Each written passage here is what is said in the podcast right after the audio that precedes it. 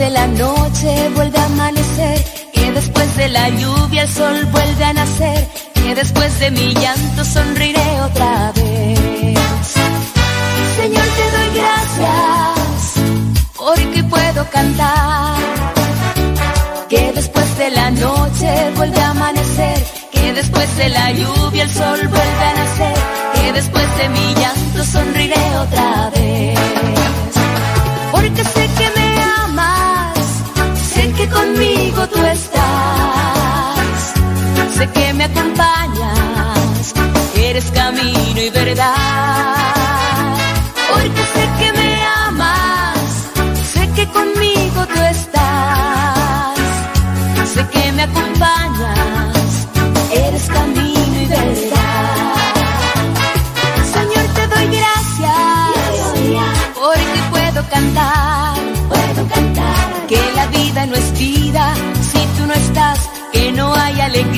donde falta tu paz, que donde está tu espíritu hay libertad.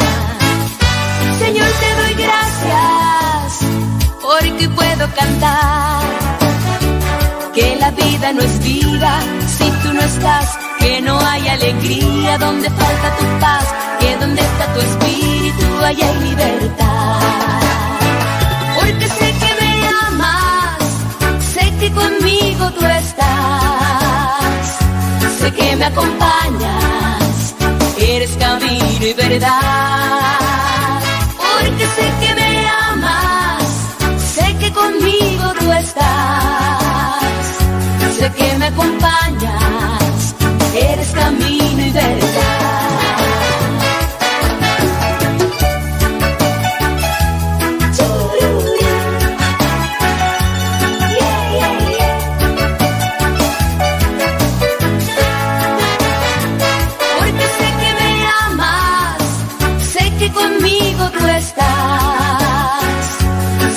Acompañas, eres camino y verdad. Porque sé que me amas, sé que conmigo tú estás, sé que me acompañas, eres camino y verdad.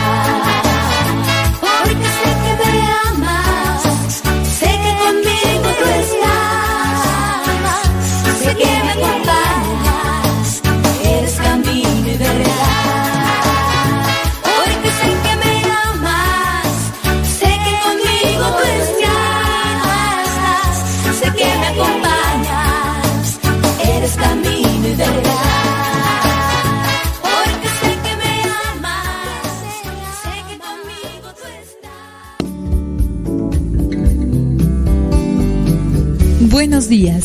Iniciamos nuestra jornada poniéndonos en manos de nuestro Creador.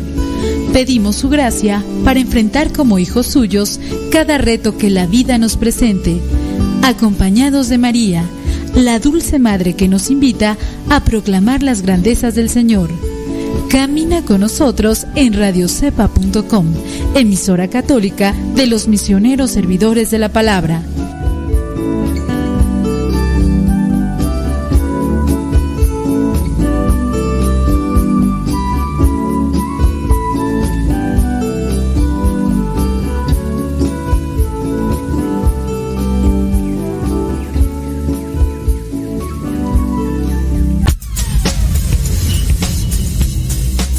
Dice el refrán que a Dios rogando y con el mazo dando.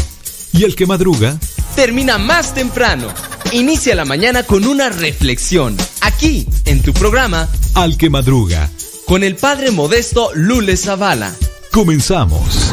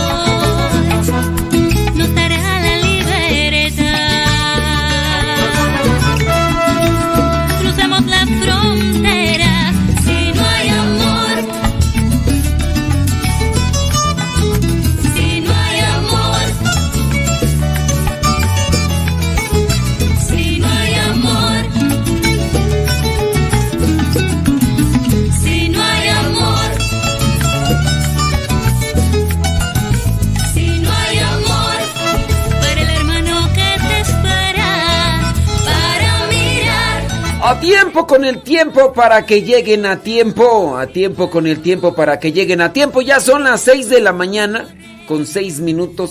6 de la mañana con 6 minutos. Hora de California. Son las 8 de la mañana con 6 minutos.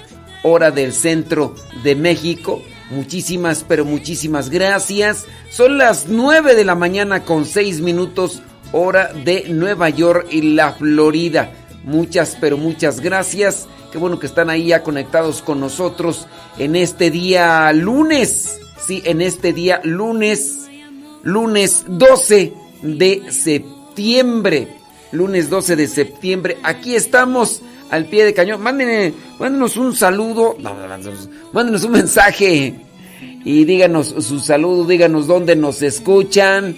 Díganos, este, incluso preguntas. si tienen preguntas si alguna cuestión, alguien, un, familiar, un conocido les hizo un cuestionamiento, no, no con relación a la fe y no pudieron responderlo, bueno, pues también igual ustedes nos pueden mandar sus mensajitos. Gracias a los que están ahí ya conectados, diciéndonos en diferentes partes del mundo, porque a través del internet ustedes nos pueden solicitar. Bueno, pues ¿qué más podemos cantar? Ah, oye, para acá tengo preparado esto. Espérame tantito. Fíjese que la situación por allá en Medio Oriente está muy difícil. Hace unos días asesinaron a una misionera italiana.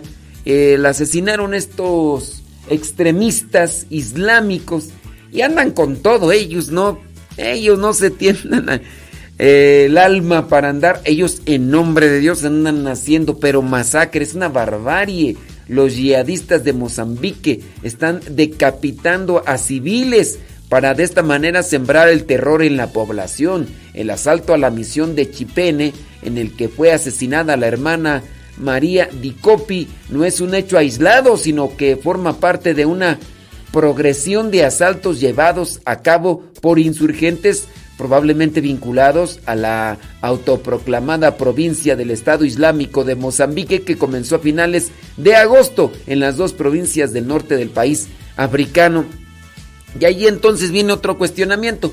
¿Por qué, por qué los gobiernos, por qué las autoridades civiles pues no hacen nada por detener a estos bárbaros, a estos, eh, pues estos seres humanos que no utilizan el cerebro, que nada más se dejan a llevar ahí por su ímpetu religioso porque mal interpretado el Corán y mal ahí acomodado en sus cabezas, pues andan destruyendo todo como pensando que con eso Dios les va a aplaudir y los va a recibir allá en el, en el cielo, diciendo, ay, qué bueno que anduviste matando un montón de gente, que estuviste haciendo un montón de cosas, entrale al cielo directamente. Bueno, pues allí encontramos, ¿verdad?, como hay personas que pueden traer solamente el cerebro de adorno y ahí está la cosa.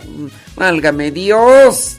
La campaña terrorista en el distrito sur de la provincia de Cabo de Delgado y en el distrito norte de la provincia de Nampula comenzó el 29 de agosto.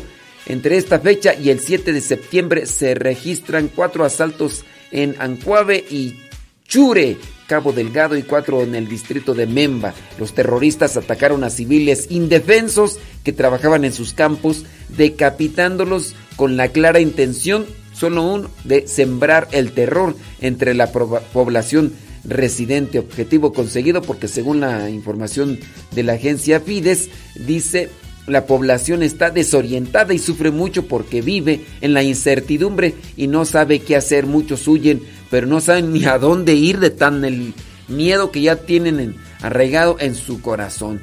Entonces, pues así está la situación allá con los yihadistas. Oye, y nada lejano con nuestro México lindo y querido si muero lejos de ti. En estos lugares, por ejemplo, allá en Michoacán y Guanajuato, y bueno, no es el único lugar, no, pero hay más que en otros lugares donde se está dando ese tipo de persecución, quizá entre bandos contrarios, de este, los grupos delictivos de los, del crimen organizado que andan queriendo eh, poblar ahí o querer dominar las plazas, las plazas que están sirviendo para el intercambio de pues todas esas cosas malas, pero también para el control que tienen para obtener dinero a través de los llamados derechos de piso. ¿Por, ¿Por, qué está pasando esto en estos lugares? Bueno, pues igual puede ser también pues el dinero ha dominado, la ambición más bien ha dominado los corazones de las personas si no les importa. Hablando de Guanajuato, un lugar, pues eh, Guanajuato, Michoacán, este, Jalisco, lugares donde pues eh, se hizo en cierto momento una manifestación de fe por lo que hicieron los mártires en estos lugares, pero pareciera ser pues que ahora ya eso ha quedado allá eh, guardado en un rincón y pues ahora solamente domina lo que es la ambición y el poder.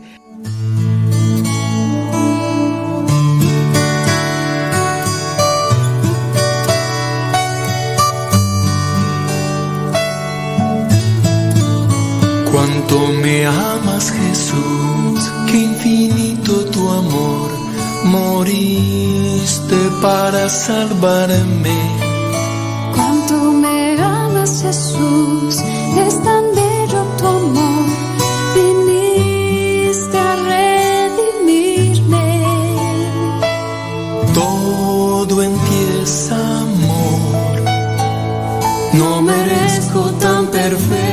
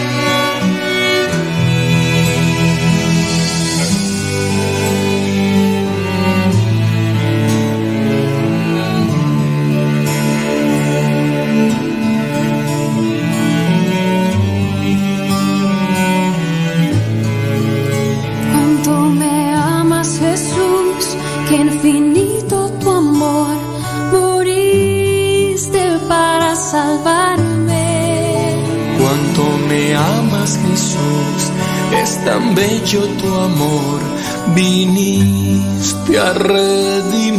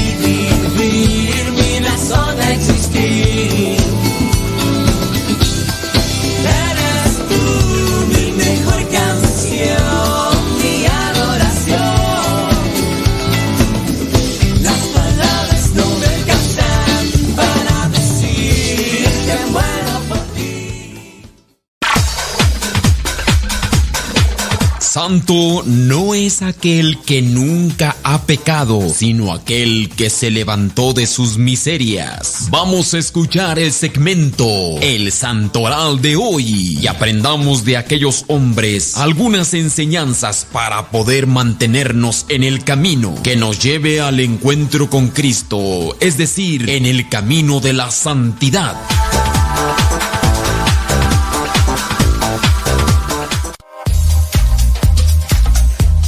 Del Señor, 18 minutos después de la hora, hoy día lunes 12 de septiembre, lunes 12 de septiembre, le mandamos un saludo a everybody. Yeah. Everybody, a los que se están levantando a esta hora de la mañana allá en California y también en México. Y pues a los que se pueden levantar porque ¡Viva México lindo y querido! Si muero lejos de ti. ¡Viva México!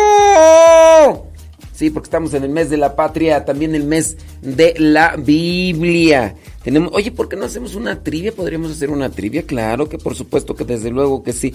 Déjeme buscar inmediatamente one more time. Aquí donde tengo las Biblias, es las Biblias, las trivias escritas. Vamos a hacer una pregunta, preguntona. Mm, mm, mm, mm. ¿Cuál podría ser tú? ¿Cuál podría ser? Mm, ¿Cómo se llamó el suegro de Jacob? ¿Cómo se llamó el suegro de Jacob? ¿Se llamó Labán, Jetro o Abdón? ¿Cómo se llamó? ¿Cómo se llama, verdad? Porque ¿Cómo se llama el suegro de Jacob? ¿Quién fue Jacob? ¿A qué nombre le cambiaron el nombre de Jacob? Ah, Fíjate, o sea, cuántas cosas de la Biblia. ¿Cómo se llamó el suegro de- Jacob? ¿Cómo se llamó el suegro de Jacob? ¿Quién era Jacob? ¿Y a qué nombre? ¿A qué nombre le pus- a qué nombre le cambiaron a Jacob? ¿Cuál fue el nuevo nombre de Jacob? Ándele pues, bueno, pues. Ándele, búsquele, busquen en el Google, busquen en el Google. Déjame ver si hay preguntas por acá. Bli, bli, bli, bli, bli, bli, bli, bli. Mira, por acá hay personas que ya están así al tiro y ya me están diciendo nombres. Sí, sí, pero pónganle ahí la respuesta completa, así digan. A Jacob le cambiaron el nombre a, y ya me dicen ahí, el, el suegro de Jacob se llamaba, sí, porque si me están nada más poniendo los nombres, pues Digo también para los que no buscan y están mirando por ahí los mensajes, pues que también sepan y digan, oye, es cierto, hombre, ah, qué bueno que nos están poniendo ahí las respuestas, hombre, para no buscarlas, es que si no. Y algunos de ustedes ya los traen ahí, las preguntas ahí, ya desde listo, calisto. Saludos, ándele Israel Gos, qué milagro, qué milagro Israel Gos. No, hombre, válgame Dios, hoy va a llover. Hoy va a llover aunque esté todo despejado, mira nada más, bueno. Bueno, bueno, déjame ver por acá, ¿qué más? Tú, bli, bli, bli, blu, blu, blu, bla, bla, bla. Vámonos con el santoral, si es cierto, porque si no después no digo nada. Hoy la iglesia tiene presente una memoria es el dulce nombre de María. También tiene presente a San Francisco Chung Kyung Wan, mártir laico. allá en las Coreas, Corea del Sur, Corea del Norte. También la iglesia tiene presente a, ¿a quién más tú? A Sanguido, fue campesino. Sanguido, bueno, Sanguido.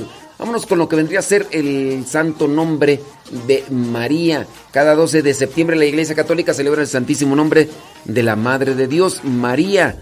Contra lo que alguno podría pensar, no se trata de un asunto trivial, no en lo absoluto. Es cierto que el nombre de María hace recordar al de la primera mujer, Eva, pero lo hace por contraste a diferencia de Eva, quien pecó aportando, apartándose de Dios y condenando a sus hijos. María en su caso fue hecha puerta del cielo y mediadora de todas las gracias.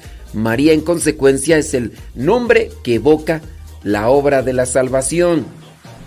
Quien pronuncia con amor esa sencilla palabra, María, sabe que ella está con, en ella está contenido el gran misterio del amor de Dios por sus criaturas. María Arca de la Alianza. Ándele pues ahí. Saludos a las personas que están ahí, están buscándole duro y tupido. Sí, duro y tupido, dice por acá. Qué bueno, nos están escuchando por allá. Dice una pregunta. Eh, qué bueno que nos hacen preguntas. Bueno, háganos. Pregúntame. Pregúntame. Dice por acá. De.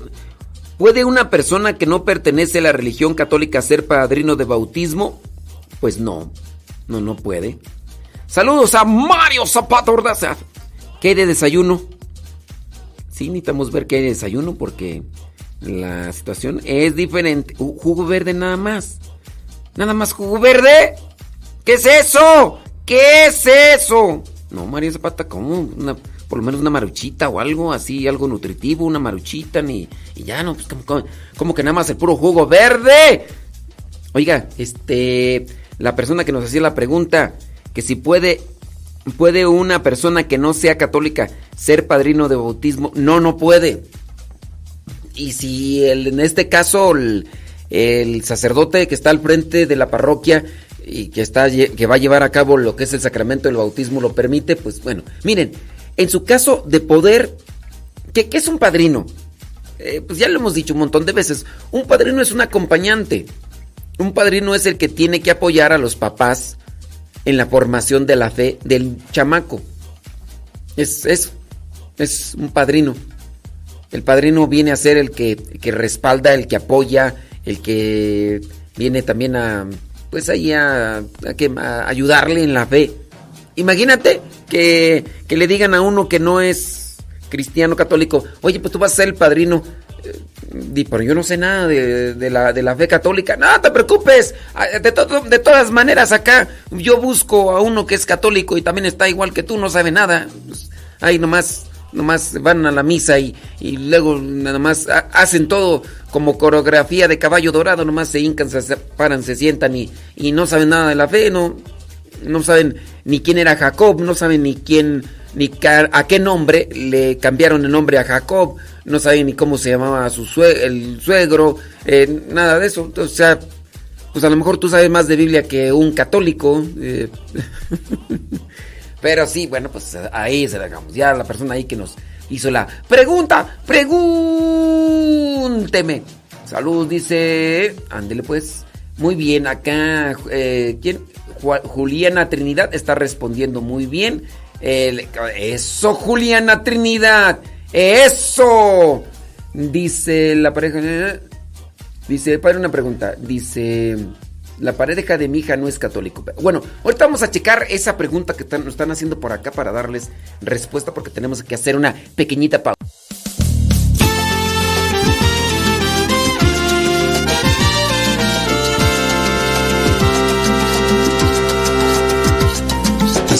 Mi vida de amor. Has mi vida de ilusión. Tú has cambiado mi vivir. Has transformado. Ya son 26 minutos después de la hora. 26 minutos después de la hora. ¿Cómo? ¿Cuál era el nombre del suegro de Jacob? Este. ¿Hacia qué nombre? ¿Qué nombre le pusieron a Jacob? ¿Qué nombre le pusieron a Jacob? ¿Cuál fue el nombre al que le cambiaron? Este, ¿qué otra cosa tú? ¿Quién era Jacob? Claro. Ándele. Ándele. ¡Échele!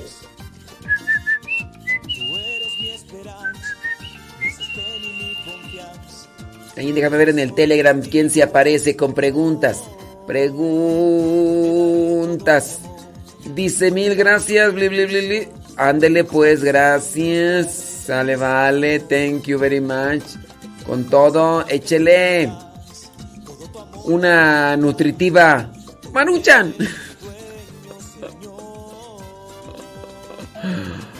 Eso. Eso. Ándele pues, déjame ver por acá. Vientos. Vientos. Oye, ya se me fue aquí la pregunta que me hacían. ¿Qué dice tú? Mm, la pareja de su hija no es católico, pero su hija quiere bautizar a su bebé, pero su pareja no cree en el sacramento del bautismo y tampoco quiere involucrarse. Su opinión de él es de que ya que crezca, el niño tiene que elegir su religión. ¿Qué se debe hacer en estos casos? Pues ponerse de acuerdo. Se tienen que poner de acuerdo porque lo bueno de todo es que de que sí va a permitir es que sí le va a las pláticas prebautismales. Mm, bueno, pues. Pues este. Ahorita vamos a checar eso. Vamos a checar eso. Mándenos sus preguntas. Mario Zapata. Se desconectó. ¿Todo bien? Ándele. Échele, échele, échele injundia. Déjame ver por acá. Bla, bla, bla, bla. Oye, tú, este, ¿tembló en la mañana acá en México? Sí, en México. Ayer también tembló, ¿no? Sismo ubicado, dice, a 34 kilómetros al sureste de San Juan Rodríguez, Clara, Veracruz. Eh, sismo magnitud 4.7 ubicado. ¿A qué horas fue? Ah, lo publicaron como a las 5 de la mañana. No, pues ¿quién? ¿Quién, quién supo de eso? Pues sí. También ayer hubo, ¿no? En la noche. Un poquito. Algo así.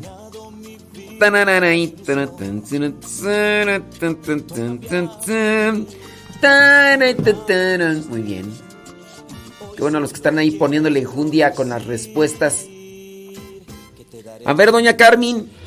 A ver, doña Carmen, respóndame cómo, cuál fue el nombre que le pusieron a Jacob, doña Carmen. A ver, doña Carmen. ¿Quién era Jacob, doña Carmen? Doña Carmen. Ándele, no se haga que la Virgen le habla. No se haga que la Virgen le habla, doña Carmen.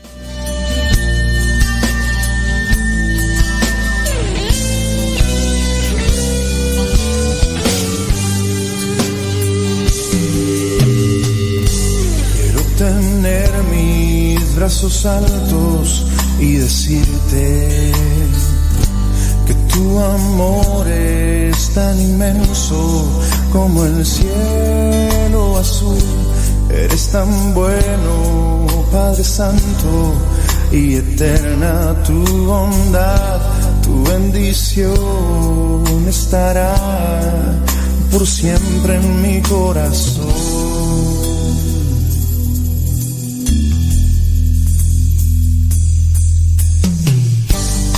Tener mis brazos altos y decirte que tu amor es tan inmenso como el cielo.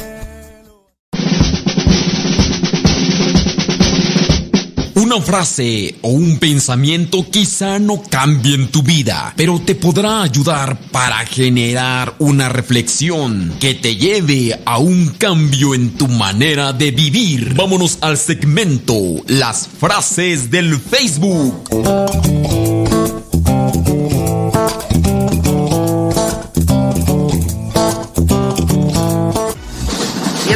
Ya son 31 minutos después de la hora.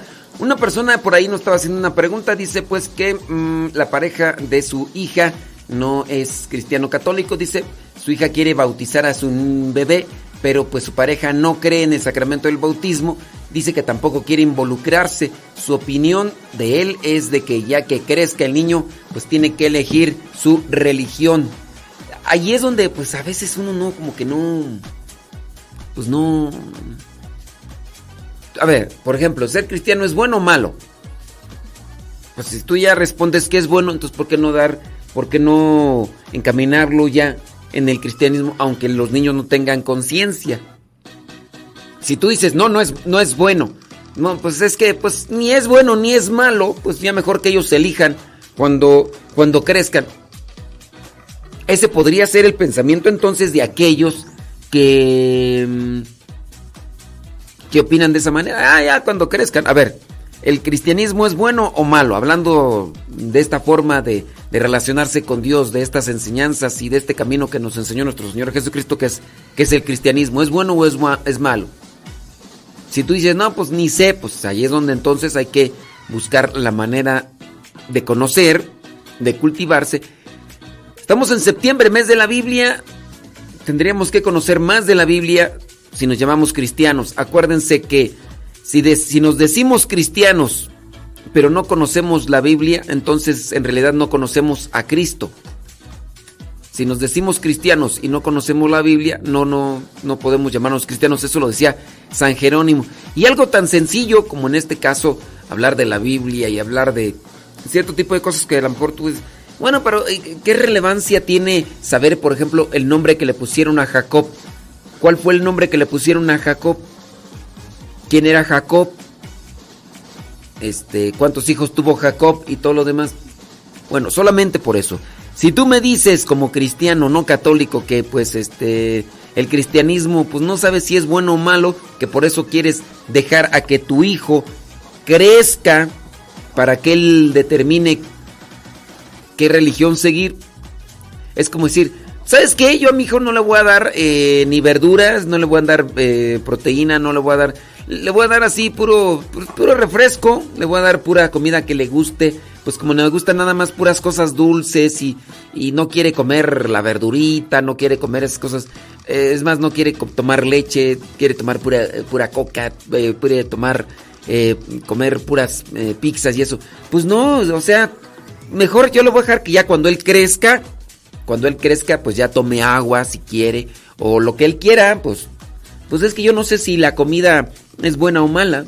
Entonces en ese caso, pues imagínate, dejarlo así como y aquí la persona me pregunta, dice que el esposo no se quiere involucrar, su opinión de él es que ya que crezca. Entonces la persona pregunta, entonces ahí, ¿qué debe hacer su hija? ¿Qué debe hacer su hija? Dice, muchas gracias por darle lectura a mi pregunta y claro que es bueno ser cristiano. Entonces, lo único que está dando a conocer el esposo o la pareja de su hija es que pues ella no, él no, no, tiene... Ese es uno de los problemas que a la larga traen dificultades dentro de una relación matrimonial y que por lo tanto no se su, no se pues no se sugiere ni se ni se es bien visto que se casen personas con diferente creencia religiosa. Porque si ya de por sí hay problemas dentro de una misma creencia religiosa, imagínate ahora ya cuando también se involucra algo que podría ser como la contraparte o aquello que podría traer conflicto. Digo, cuando una de las partes acepta, en este caso, decir, eh, no, es, no es cristiano católico, pero te va a apoyar, te va a respaldar y va a hacer, pues ahí está bien, pero pues tú cristiana católica y tu esposo, eh, quién sabe de qué otra creencia y van a estar al rato cada quien chocando ahí, van a estarse confrontando, pues nomás no. Hoy la Biblia, hoy el Evangelio nos presenta, nos presenta lo que es este pasaje del capitán romano que tenía mucha fe y nuestro Señor Jesucristo dice, uy, en todo Israel no he encontrado una fe como esta. La fe se cultiva, la fe se trabaja, la fe es algo que se va buscando, que se va armando. La fe no es algo así nada más como que, si es un don de Dios, si es un don de Dios, pero no es de que al otro día me levanté sin haber hecho oración, sin haber buscado la palabra de Dios, sin haber ido a un curso bíblico y ya, ya tengo fe. Digo, Dios puede trabajar de esa manera también, pero no necesariamente es de que a todos los que estamos ya caminando en las cosas de la iglesia, en las cosas de la fe, quiere decir que así despertamos un día en la mañana. Un, día antes estaba renegando de la iglesia, un día antes estaba ahí criticando a los de la iglesia y el otro día me levanté y wow, ya tengo mucha fe. Pues no, es algo que se fue cultivando poco a poco. Y aún así, cuando se cultiva, de por sí la traemos toda débil la fe. Ahora te imaginas, no cultivándola y no trabajándola. Aprovechen, septiembre, mes de la Biblia. Vámonos con las frases del Facebook. Conquista, pero no triunfes. El triunfo y la gloria es para el que te dio los dones y los talentos. Conquista, pero no triunfes. Acuérdate que el triunfo y la gloria es para quien te dio los dones y talentos para triunfar. ¿Quién te dio los dones y talentos para triunfar? Sí. Dice por acá una persona, dice, para esos que piensan que mejor cuando crezcan los hijos hay que bautizarlos o que ellos mismos elijan su creencia, dice pues que tampoco los manden a la escuela, mejor que él decida ya cuando esté grande, dice tampoco que lo registren, que él decida si quiere que sean eh, sus padres o no. Fíjese, por acá ya, se pusieron a pensar, oh my god, pues sí, eh, hay algunos cristianos que se amparan ante eso de no bautizar a los niños, ¿por qué? Mejor dicen que cuando ellos crezcan. Entonces, ¿es bueno o no es bueno ser cristiano? Hablando de, lo que vendría a ser puro, ¿verdad? Porque a veces se puede uno llamar cristiano, pero actúa como, como si no lo fuera. Vámonos con otra frase del Facebook. El hombre que se levanta es aún más grande que el que no ha caído. El hombre que se levanta es aún más grande y tiene más mérito que el que no ha caído. Nunca se ha caído, bueno, pues por algo a lo mejor está puesto en un lugar donde pues no hay problema y pues, pues ahí.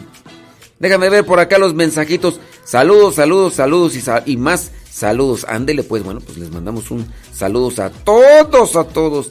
Dice bli bli bli bli. Ándele porque por acá dice, padre, en los católicos dice dice que su esposo no está de acuerdo con muchas de las cosas de la iglesia. Bueno, pues este. No, hombre, pues tu esposo no, está de acuerdo ni contigo. Pues imagínate, va a estar de acuerdo. dice. Padre, también en los, en los católicos dice que su esposo no está de acuerdo con muchas cosas de la iglesia. Bueno, pues. Ay, pues que, eh, eh, ¿en qué estaba de acuerdo tu esposo, oye? Sí, pues porque. Ay, no. Dice bli bli bli. Ándele pues. Hay gente que para todo es pesimista, para todo, todo. Qué bonito el día. Yo no sé qué le ves de bonito, está todo feo, que no sé qué. Ay, no. Que Dios les dé paciencia a ustedes que están ahí matrimoniados con este tipo de personas. Buenos días. Pues, ¿qué tiene de buenos? Eran buenos hasta que llegaste, ¿eh? Eran buenos, buenos, buenos. En fin. Vámonos con otra frase del Facebook. Una mentira es una mentira, incluso si todo el mundo la cree. La verdad es la verdad, aunque nadie la crea. Sí, pareciera ser algo redundante, pero es la neta del planeta. Una mentira es una mentira, incluso aunque todo el mundo la crea. Si todo el mundo la cree, pero es mentira, es mentira. La verdad es la verdad, aunque. Oye, por ejemplo, ahorita en estos casos de... ¿De cuántos ¿Cuántas personas están queriendo decir lo que hay en tu mente, eso es la verdad? Vamos a hablar sobre la ideología de género, por decir una de muchas cosas que se están aplicando. Este es hombre. Ah, pero tiene todos los órganos y la genética y todo es de mujer. No, pero es hombre. Si en la cabeza dice que es hombre. Y, así, así las cosas como aquel señor de, ¿dónde tú? De Brasil, que fue y puso una demanda porque dijo, ya quiero que me den mi pensión. Pero ese señor, hombre, pues usted tiene apenas 35, 40 años. Sí, pero yo ya me siento como de 80. Sobre mi pensión, porque si no, ustedes están haciendo discriminación conmigo y pues ándale, atórele, chiquito.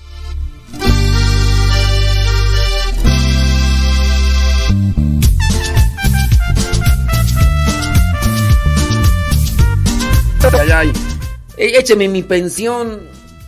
Écheme mi pensión. Dice, no diga mi nombre. Ahorita decimos. Ahorita no decimos. Ahorita, ahorita, déjame ver por acá. Tararariririn. Sí, padre. Saludos, ya me voy a la escuela. ¿Quién? ¿Cómo, ¿Cómo te llamas o qué? Nomás nos dicen que ya se van a la escuela, pero pues no nos dicen quién o quién. Santo Dios.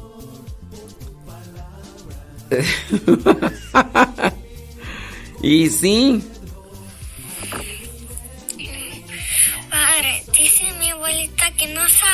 Ay, tu abuelita. Que mandarla a la abuelita a la escuela. Lleva- Llévatela a la escuela a la abuelita. Abuelita, dime tú.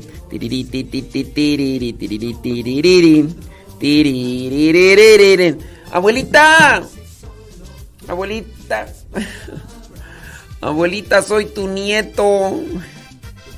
Ay, la abuelita está dormida con la abuelita. No, pues no. Abuelita, no me mande los mismos audios que están saliendo en la radio, abuelita. Ay, la abuelito. Abuelito. Ah. Bueno, ahorita vamos a ver por acá. Dice. mm, Lourdes Reyes. Dice. El nombre del suegro de Jacob es. El nombre de Jacob. Y la otra pregunta. Se fue. Sí, eh, una de las preguntas era. ¿Quién era Jacob? Eh, ¿Cómo se llamaba el suegro? ¿Y cuál fue el nombre que le pusieron? Ahorita. ¿Qué Biblia, ¿Qué Biblia es más recomendable comprar? Depende. Bueno, ahorita respondemos eso. ¿Sí? Ay, la abuelita. ¡Abuelita! ¡Abuelita! Abuelita, dime tú.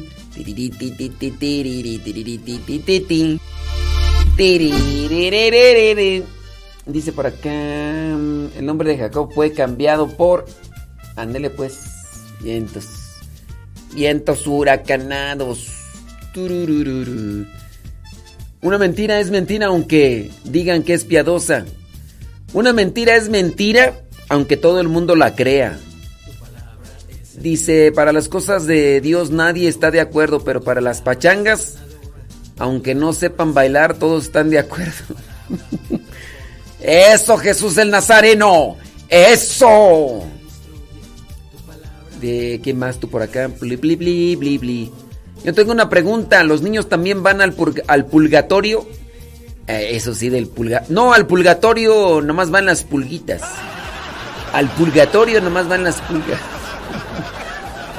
¡Uy, qué chiste tan malo! Dice Gustavo Tapia. Ay, que si los niños van al purgatorio. No al purgatorio, más van las pulguitas. A ver, por acá, bli bli bli, blu blu blu. Gracias a los que mandan comentarios. Sí, ahor- ahorita cuando pasemos a la hora de los saludos, ya vienen los saludos, ¿eh?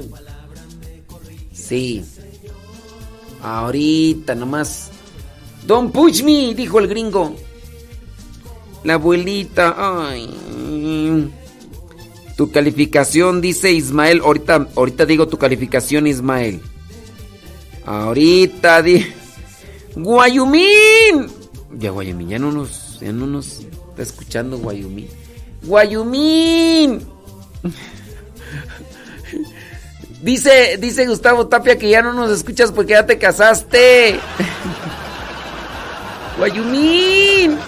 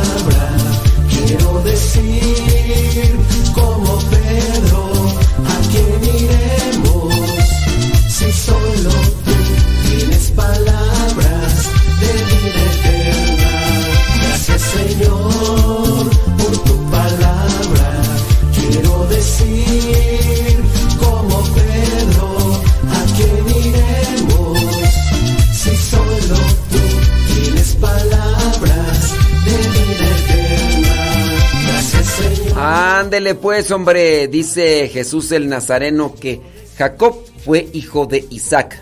Se casó con Rebeca, que era hija de Labán. Y Dios le cambió el nombre de Jacob a Israel. Bueno, pues déjame decirte que efectivamente, efectivamente, eh, acá una persona pregunta, dice, ¿los niños también van al purgatorio? Bueno, pues este, con base al chiste, el purgatorio es el lugar donde van las pulgas, entonces, este, no. no. Si te refieres tú al purgatorio, ahí sí este te podemos decir que no. Si es si es al purgatorio tampoco. Entonces, ahí ya va la respuesta. Déjame pasar, dice mm, ándele pues ahorita vamos con ese mensajito. Dice, no diga mi nombre, por favor. Dice, yo tengo mi hija que me reclama por haberla llevado a los sacramentos cuando era chiquita y ahora tiene un bebé y no quiere bautizarlo porque dice que eso no importa y que el bebé se bautice cuando él quiera. Dice que como Jesús se bautizó cuando era grande y no la puedo hacer entender y se enoja conmigo. Ay, Dios mío santo, ¿qué hacer? ¿Qué hacer con, con una cosa? Ok, las personas nos enojamos. Si alguien se enoja conmigo y yo le hago caso, se seguirá enojando conmigo. ¿O no? ¿No es así? Si una persona se enoja conmigo y yo le hago caso y yo le respondo, esa persona se va a seguir enojando conmigo porque me estoy haciendo caso. ¿Cuál sería la solución? Tú la bautizaste y te reclama porque la llevaste al sacramento cuando, cuando era una bebé. Bueno, este, igual la llevaste, pero no los vive, o sea, pues creo que a veces nada más se buscan pretextos, se buscan cosas para pelear. Hay gente que trae un resentimiento, trae un problema atorado de quién sabe cuándo y quién sabe de qué tipo. Y nada más está buscando formas para estar echando pleito. Y si no hay pleito, lo, lo inventa y lo arma yo dentro de lo que vendría a ser una propuesta, no, no le respondas ni, ni te pongas al tú por tú, ni le contestes y, y ya. En la medida en que se va ignorando a estas personas y que te vas manteniendo fuerte, pues ya la otra persona ya no, porque lo que está buscando a veces es querer llamar la atención. Trae una bronca ya atorada a tu hija. Y esa bronca la trae atorada contra ti. Eso es lo que también deberías de analizar. ¿Cuál será esa bronca o, problema que trae atorado, eh, atorada tu hija? ¿Cuál será esa bronca, ese problema que trae atorado? Y por eso es que te está echando pleito. Y también, en parte, por eso quiere hacerte enojar, diciéndote que ella no va a bautizar a, a su hija. Y si ya te quiere decir, yo la voy a hacer como Jesús, pues dile, pues también vete al desierto, mija. Si quieres tú hacerle igual que Jesús, eh, tienes que irte al desierto. Tienes que irte al desierto y sin comer, ni. A ver si aguantas un día sin comer. Pero, dile, o sea, yo pienso que en la medida en que nosotros nos pongamos a responderle o que pongamos ahí a hacerle caso a las personas que traen problemas atorados, los problemas incluso hasta se pueden hacer más grandes. Si trata de analizar por ahí, investigar a ver de qué forma puedes ayudar a tu chamaca, porque sí. Sí, a veces sí está medio difícil la cosa. Lord de Reyes dice, el nombre de suegro de Jacob es Labán. Y el nombre que le cambiaron a Jacob es Israel. Y ya la otra pregunta, no sé. Bueno, pues sí, efectivamente. Em, Jacob pues, es el hijo de Isaac. Jacob es el hijo de Isaac. Isaac es hijo de Abraham. Y y ahí a Jacob le cambiaron el nombre a Israel. Efectivamente. Déjame ver por acá si hay más preguntas. Es que se ponen saludos, saludos. Dice por acá, mi hijo lo metí a la escuela católica y él no quiere ir porque hay misa todos los días. Pero él estuvo la primaria en escuela católica. Mi esposo dice que él vaya a donde quiera para que se sienta bien. Ya con ganas de dejarlo, pues nomás no hay apoyo. Pues está, difícil la situación, o sea, déjalo que haga el hijo lo que quiera. Pues total. No, pues si quieren, denle de comer, no es más que si quiere bañar, que se bañe y que ya cuando crees que él haga lo que él quiera. O, sea, ¿qué tipo de mentalidad es esa, criaturas del Señor, hombre? ¿Cómo puede ser posible? A veces no sé quién estará más maduro, si los, si los papás así con esa postura o los hijos. ¿verdad? Dice... ¿Qué, ¿Qué, una pregunta por acá? Jesús también fue circuncidado. Ah, dice que. Ah, que, quiere. Que dice que va a serle igual que Jesús, bautizarse grande. Dice Jesús también fue circuncidado. No, pero es acá también mujer. Acá es mujer. Y, bueno, sí, en, en, África hay algunas tribus que este, circuncidan a las mujeres. Y de hecho, después de que la circuncidan, pues llegan a infectarse porque la circuncisión que le hacen a las mujeres este, es sin anestesia y nada, y lo hacen así con fórmulas meramente rudimentarias, y ya cuando están grandes y después caen infecciones y demás, y pues obviamente, imagínate, no, no, no. Dice, hola, dice, eh, gracias, muy bien. Bueno, pues échele muchas ganas, eh, Dios les bendiga y acompañe, sale, vale. Déjame ver por acá, bli, bli, bli, blu, blu, blu, más saludos y lo demás. Bueno, ahí están ya las respuestas para los que estaban por ahí con, con el comentario. Bueno, déjame ver por acá otros mensajitos que nos están mandando para darle respuesta, porque si no, después se nos van a quedar ahí en el tintero y nomás, aquí sí, esta esta persona. Dice, una pregunta preguntona, ¿qué Biblia es más recomendable comprar? Miren, con relación a las Biblias, también pues tienen su, su uso. Hay Biblias pastorales, hay Biblias de estudio, hay Biblias que pues son también para, para jóvenes y hay Biblias para niños. Y ustedes van a decir, ¿y cuál es la diferencia? Es el lenguaje. Es el lenguaje. Eh, las Biblias pastorales pues también traen estos recursos que vendrían a ser de ayuda para conocer un poquito más sobre el pasaje bíblico que está ahí. Trae comentarios y también dependiendo de los comentarios. Yo les voy a hacer la recomendación siempre de que compren una Biblia con comentarios. Los comentarios están abajo, está una, lo que le llaman notas de pie de página, está con una rayita así dividida. Entonces está el pasaje bíblico y abajo están los comentarios a ciertos versículos. A veces lo enriquecedor es tener varias Biblias, tener varias Biblias y estar leyendo los comentarios de pie de página. Si tú, por ejemplo, vas a estudiar teología para laicos, en este caso, hablando de la teología, lo más recomendable es comprar una Biblia de estudio, donde trae muchos señalamientos que vienen a ser de los textos paralelos. Para las personas que ya saben de algo de, de teología, saben que está el texto bíblico y a un lado aparecen este texto bíblico con cuál tiene referencia, ya sea en el mismo Nuevo Testamento o en el Antiguo Testamento. A esto se le llama eh, buscar los textos paralelos, es decir, que están más o menos iguales o que tienen una misma sintonía.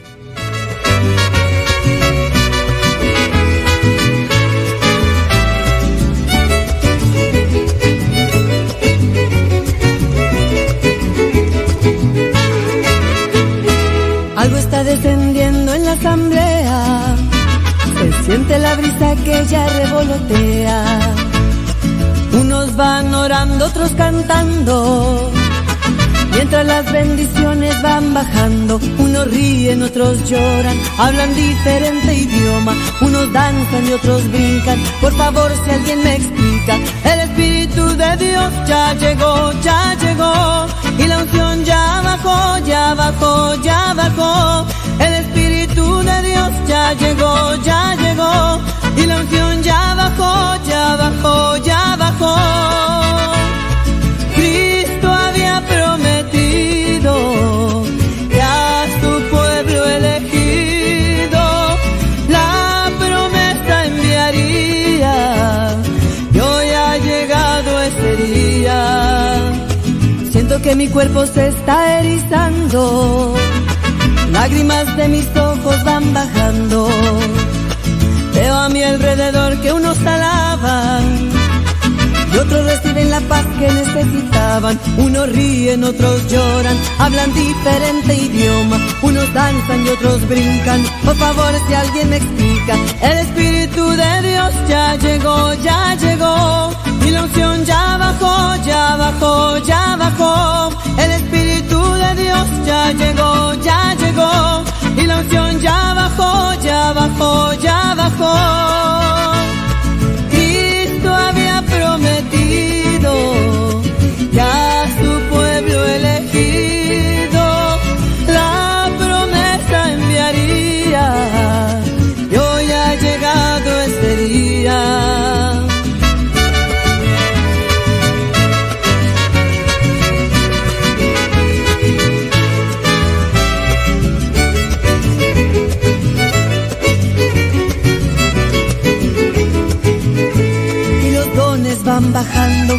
ya lo van tomando. Tú querías don de amor, ahora amas sin temor. Tú pediste fortaleza, vete y anda con firmeza. El Espíritu de Dios ya llegó, ya llegó. Y la unción ya bajó, ya bajó, ya bajó. El Espíritu de Dios ya llegó, ya llegó. Y la unción ya bajó, ya bajó,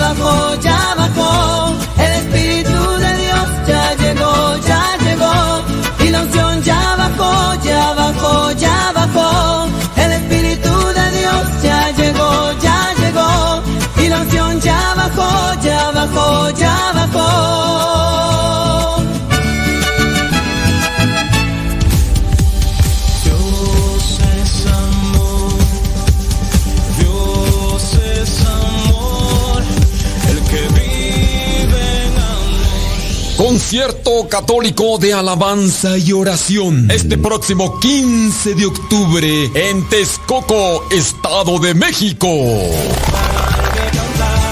Los misioneros servidores de la palabra celebran el 15 aniversario del Seminario de Teología, ubicado en la colonia Boyeros, a un lado de la Universidad Autónoma de Chapingo. 15 de octubre del 2022. El concierto de oración comienza a las 6 de la tarde. Desde República Dominicana llega el cantante y compositor católico del momento, John Carlos. Sientes que no puedes seguir, te equivocas. Grande, Mi Dios es fuerte, estás tan alto, nadie puede alcanzar. Jesús en la cruz murió, su vida dio como cordero. Más información al teléfono 775 186 53 70 775 186 53 70 Celebrando 15 años el Seminario de Teología de los Misioneros Servidores de la Palabra este próximo 15 de octubre en Texcoco, Estado de México. No te lo puedes perder. Somos católicos.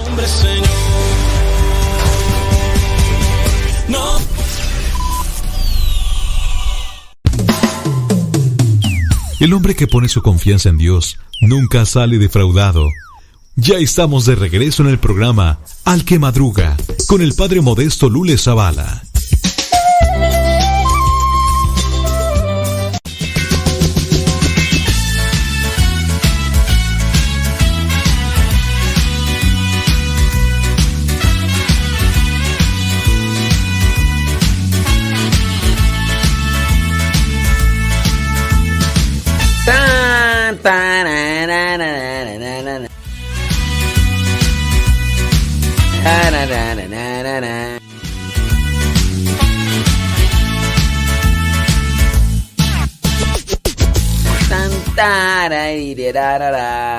Fíjate que con relación a un mensaje que estaba por ahí de Ibarra Chava, dice saludos desde Texas, dice, hágase, hágase violencia. Me acuerdo yo hace ya algunos ayeres, cuando les dije que teníamos que hacernos violencia.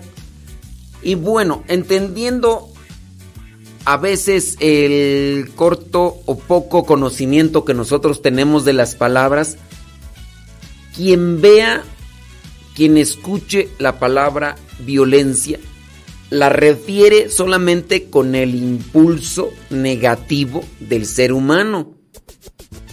Me acuerdo yo en aquella ocasión que, que dije, no, tenemos que hacernos violencia y no, recibí como dos, tres mensajes por allá. ¿Cómo puede ser posible? Dios mío, ay no. Usted, un sacerdote, diciéndole a la gente que se haga violencia. Ay, no, Dios mío, ya los padrecitos ya no los hacen igual que antes. Ay, no, ay, no vamos a pasar para. Ay. Dije, pero, este, ¿por qué o qué? Ay, como que por qué, padre? Ay, Dios, Dios mío, todavía usted no ve, ve la tempestad y no se hinca. ¿Por qué, ¿Por qué violencia? No, ay, no, tenemos que decirle no a la violencia. A ver, primero, usted sabe la etimología de. Hay que hacer etimología y a mí no me saque esas cosas. Usted ya nomás me quiere marear, padre. Usted ya nomás me quiere marear. Violencia en sí no es algo malo. ¡Ay, cómo no va a ser malo! Vayas allá a Guanajuato. Ya le llaman pueblo mágico porque nomás están desapareciendo gente, pero ya no la regresan. ¡Ay, Dios mío! Usted dice que no. Ay, Dios mío. La palabra violencia viene del latín violentia. Esta viene del vis, que significa fuerza, y olentus, abundancia. Entonces la palabra, la palabra, la palabra, la palabra, la palabra, la palabra, la palabra, la palabra violencia es abundancia de fuerza abundancia de fuerza. Eso significa la palabra violencia. La palabra violencia no significa. No, no significa agresión, faltar al respeto. Saludos a Benjamín Hernández. ¿Eres el Benjamín pequeño o el Benjamín grande? Benja. Benja. ¿Eres Benjamín grande o Benjamín chiquillo?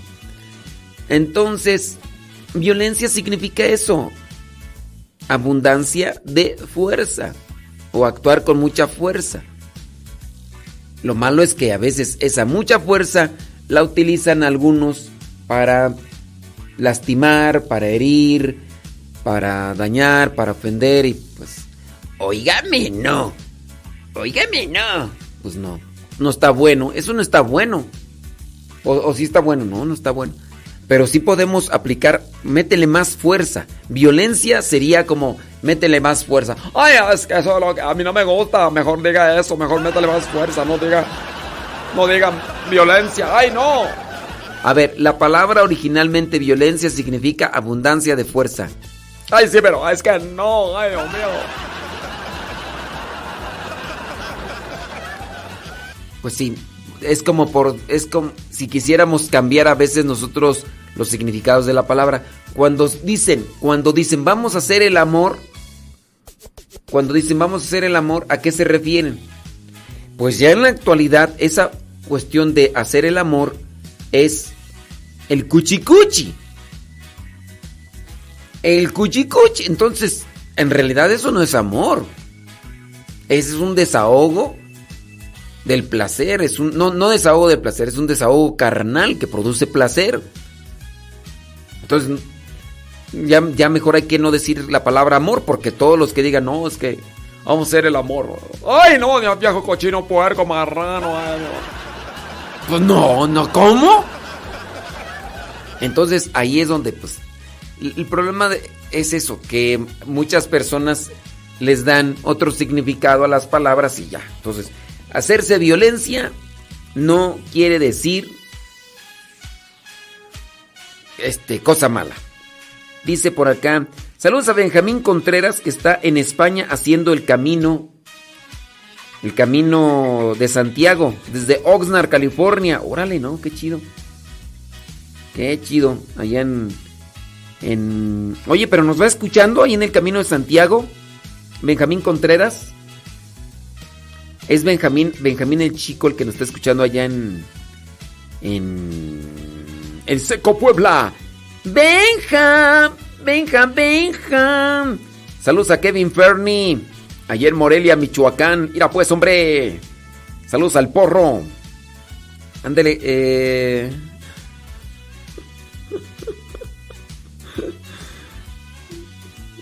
Así que debe venirse de una de mí. ¿Cuánto debe de durar la luna de miel? ¿Cuánto debe de durar la luna de miel? La Biblia dice que un año. La Biblia dice que debe de durar la luna de miel un año.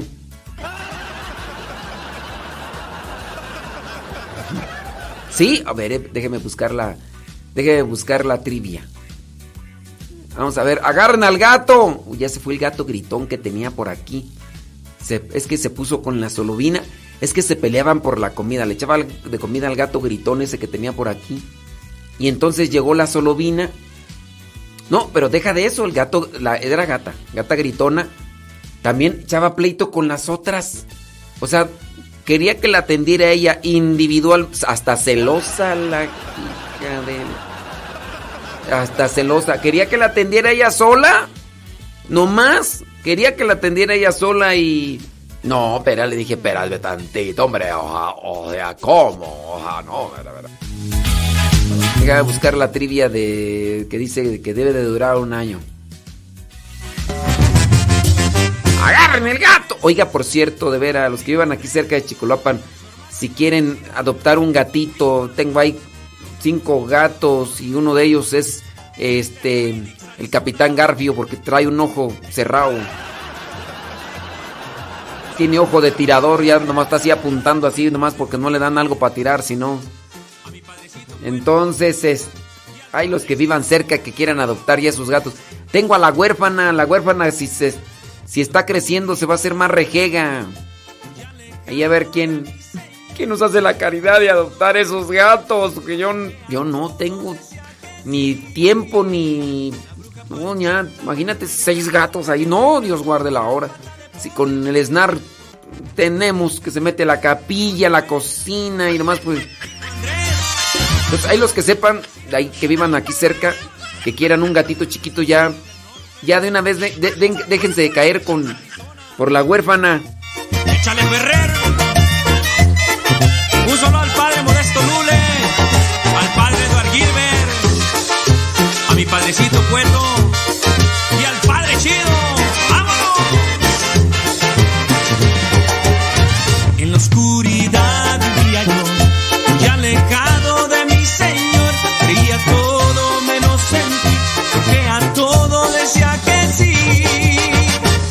Panchita o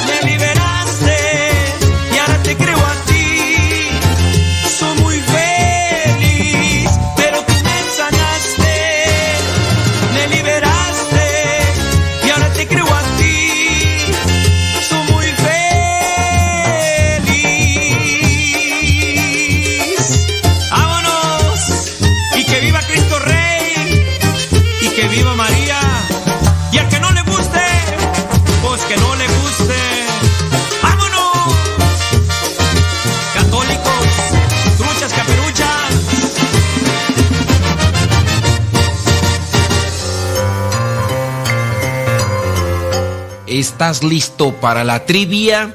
Pues ahí vamos. Yo sé que esta pregunta está un tanto fuera de lo común, pero a la vez es curiosa y podría también ayudar para reflexionar. La pregunta es la siguiente.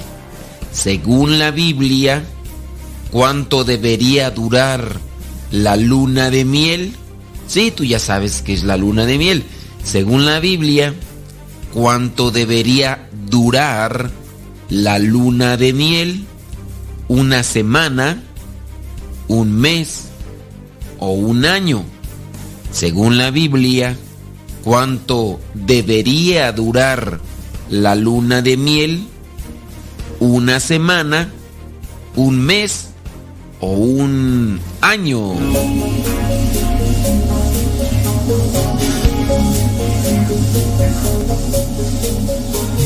Si tu respuesta fue que debería durar una semana, pues déjame decirte que te equivocaste.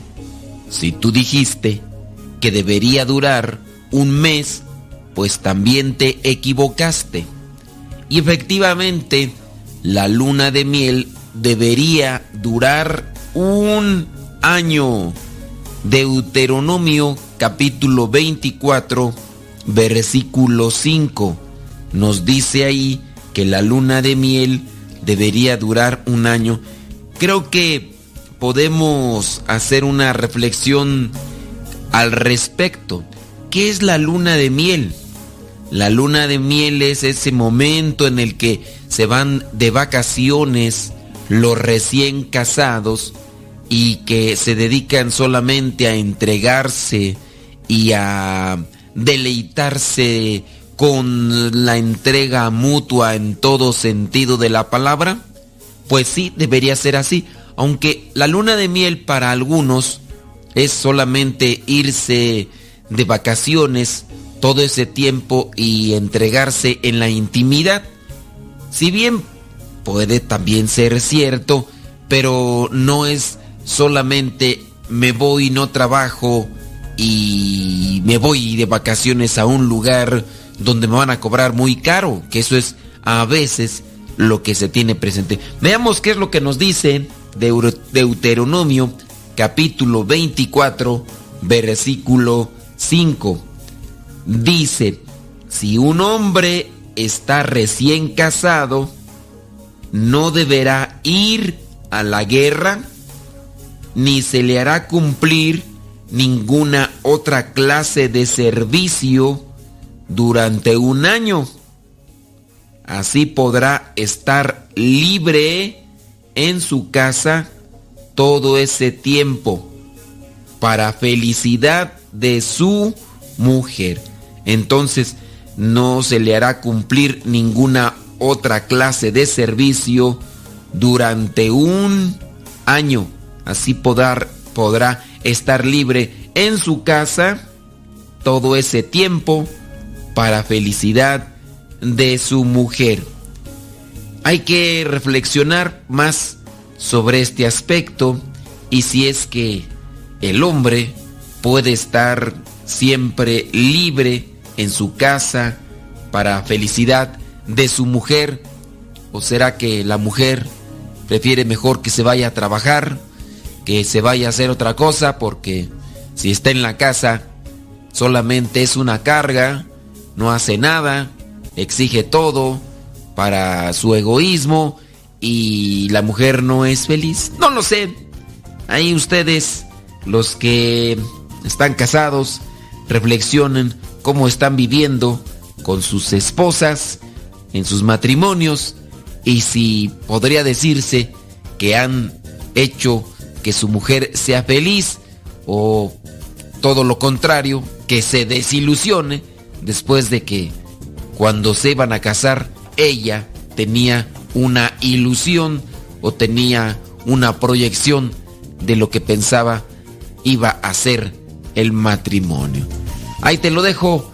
¿Cuánto debería durar la luna de miel? Un año, según Deuteronomio capítulo 24, versículo 5.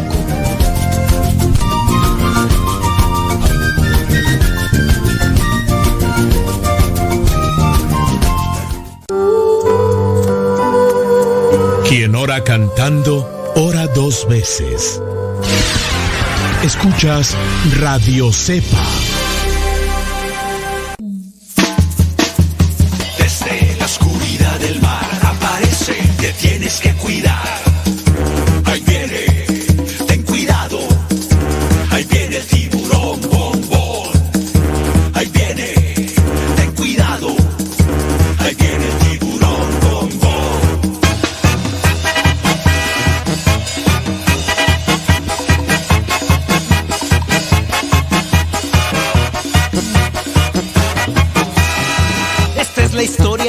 grande y enojón. De los malvados él quería ser campeón. A los otros peces perseguía sin razón. No lo querían por ser malo y muy grosero. Pesado y muy sangrón.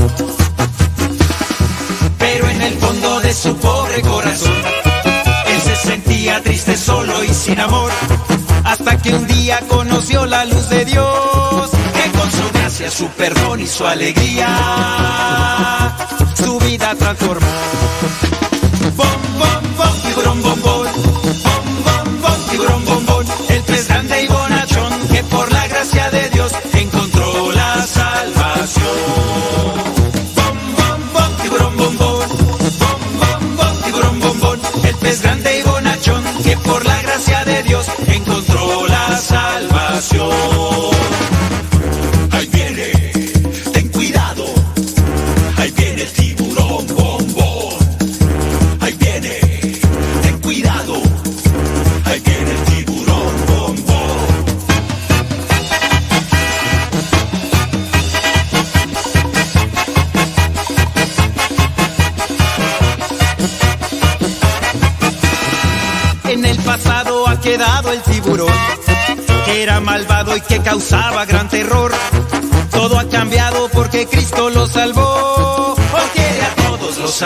los protege.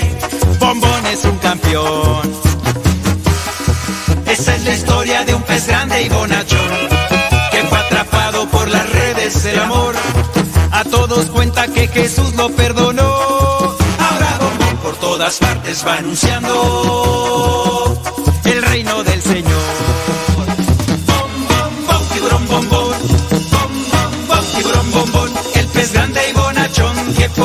gracia de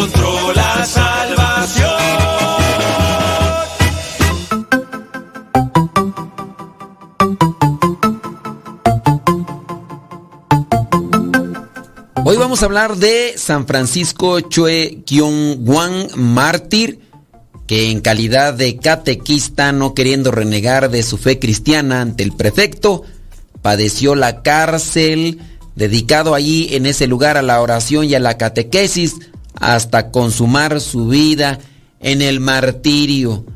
A este santo se le recuerda el 12 de septiembre. Nació en la ciudad de Taraikol, en el distrito de Hongyun-han, provincia de Chungcheong, en Corea del Sur, en el seno de una familia cristiana. A causa de la dilatada ausencia de sacerdotes, los católicos del lugar lo eran solo de nombre, ya que se dedicaban a prácticas rituales y supersticiosas de todo tipo. Así, cuando no hay quien oriente, también se da la perdición. No soportando esta situación, Francisco animó a sus hermanos a dejar su ciudad natal y trasladarse con él a la capital, allí en Seúl. Por motivos desconocidos perdió gran parte de sus propiedades. Sin buscar venganza con su familia, se trasladaron a una aldea en el monte Suri, allí en la provincia de Gyeongjin. Deforestó la zona para que otras familias católicas se pudieran unir y construir ahí también sus casas. Se dedicó al cultivo de tabaco como era costumbre.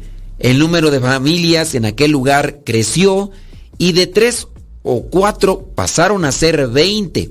Por la tarde, Francisco reunía, dice, a los fieles en su casa y les explicaba la doctrina cristiana conforme él la había aprendido.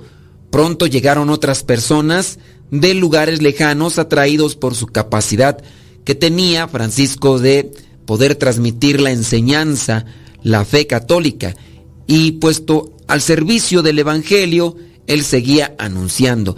No estaba muy instruido, eso sí es cierto, pero había madurado un gran amor a Dios y a las enseñanzas de su iglesia mediante la lectura de textos espirituales que nosotros también en la actualidad podríamos aprovechar si hiciéramos un buen uso del Internet. Continuamente Francisco estaba en unión con Dios y sus conversaciones estaban únicamente dedicadas a él. Allá en el año 1836 llegó a Corea el sacerdote San Pedro Filiberto Maubán, el cual siendo consciente de la dificultad que tenían los sacerdotes extranjeros para entrar en el país, decidió enviar a ultramar a los jóvenes coreanos que tuvieran vocación sacerdotal. El hijo mayor de Francisco, Tomás Yang Eop, fue recomendado por su extraordinaria inteligencia. El padre Maubán le pidió a sus padres permiso para que lo dejaran marchar a Macao, los cuales, viendo en ello la voluntad de Dios, no dudaron en consentir que fuera, teniendo en cuenta que la cultura confucionista en Corea, los coreanos eran reacios a enviar lejos a sus hijos. En el año 1839, Francisco fue oficialmente nombrado catequista justo cuando la persecución había rebrotado ahí en ese país. Muchos fueron martirizados. Francisco organizó una colecta y comenzó a viajar para ayudar con aquel dinero, ya sea a los católicos presos como a los creyentes pobres. También se ocupaba de sepultar a los muertos. Cuando regresó a su hogar, informó a sus familiares la posibilidad del martirio por todo lo que ya había visto. Recogió todos los objetos religiosos que había en su casa y los enterró porque la persecución cada vez se ponía más dura. Y así, para que cuando encontraran esos objetos religiosos, los perseguidores no los profanaran, no tanto para que no los descubrieran a ellos. En la noche de un día 31 de julio de 1839, la policía, que pues en este caso era el gobierno quien perseguía a los cristianos, llegó a la aldea donde ellos estaban, rodearon la casa de Francisco y con gritos e insultos entraron. Francisco les dio la bienvenida como si fueran eh, huéspedes conocidos, les invitó incluso a comer arroz y algo que tenía de vino y a que descansaran hasta la madrugada. Los soldados pues estaban asombrados por aquella actitud amable que a veces nos hace falta aunque no estemos en estas circunstancias. Aceptaron el ofrecimiento convencidos que no había riesgo de fuga. Francisco aprovechó la ocasión para darse una vuelta por la aldea e invitar a sus habitantes a que se entregaran a la policía y pudieran así afrontar ese momento cercano de martirio. A sus hijos, Francisco les dijo que mejor era morir en la cárcel testificando la fe que pasar hambre en casa. Al amanecer, después de que los soldados hubieran todavía desayunado, los moradores de aquella aldea que eran cristianos fueron interrogados uno por uno para que confesaran si eran católicos. Quien se arriesgara a apostatar sería dejado libre. Unas 40 personas, incluidas mujeres y niños, fueron conducidos a Seúl. A la cabeza del grupo estaba Francisco, que los animaba a meditar en el sufrimiento de Cristo. Era pleno verano y el calor hizo que el camino fuera más duro para los que estaban débiles. En el trayecto había personas que los insultaban, deseándoles la muerte. Otros más se compadecían de ellos. Después de llegar a Seúl, Francisco fue conminado a renegar de su fe, es decir, lo invitaron y a que no predicara, pero él se negó y por ello fue cruelmente torturado. No pasó lo mismo con el resto de los que le acompañaban. Después de las torturas, cuando miraron cómo torturaban a Francisco, solo permanecieron fieles a su fe tres personas. Ahí Francisco, dolorido por la apostasía de todos sus otros compañeros, su mujer María y un pariente, dice que estaban ahí, que eran los que se habían mantenido solamente firmes. Cuando los jueces supieron que su hijo había partido para Macao, lo torturaron de tal modo que le rompieron los huesos de los brazos y de las piernas, pero Francisco permaneció fiel a su fe. Nueve meses pasó en la cárcel en continuas torturas, pero no dejó nunca de rezar y de predicar el Evangelio a quien quisiera oírle, es decir, que estaba siempre dispuesto a compartirle lo que Dios había puesto ya en su corazón, enumerar los diversos suplicios que soportó con gran heroicidad sería demasiado extenso para decírselos ahorita. El 11 de septiembre, de nuevo, compareció ante el tribunal y de nuevo fue torturado. Regresó a su celda sabiendo que se estaba muriendo y les dijo a sus compañeros, he esperado testificar mi fe muriendo bajo la espada, pero es voluntad de Dios que muera en prisión. Algunas horas después expiró. En aquel momento Francisco tenía 34 años. Su mujer, después de ver morir en sus brazos a uno de sus hijos, apostató. Sí, la debilidad lo llevó a eso, pero pronto se arrepintió y después de eso fue decapitada en el año 1839. Su hijo Tomás fue el segundo sacerdote coreano ordenado allá en el año 1849, después de que había sido aquella ciudad para que se formara. Regresó después a su país y predicó el Evangelio y escribió numerosos libros sobre usos y costumbres coreanas, así como los testimonios de la fe del país, ganándose el apodo de el mártir del sudor. Este hijo de San Francisco, del que estamos hablando, está en proceso de beatificación. Francisco, el papá catequista, mártir, fue canonizado con otros mártires allá en el año 1984 por el Papa San Juan Pablo II.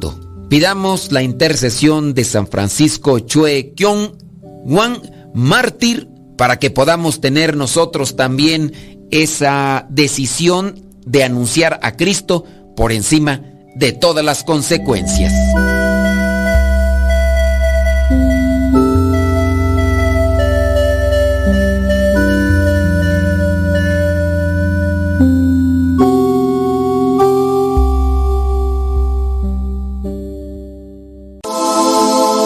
Estás escuchando Radio Cepa, la estación de los misioneros servidores de la palabra.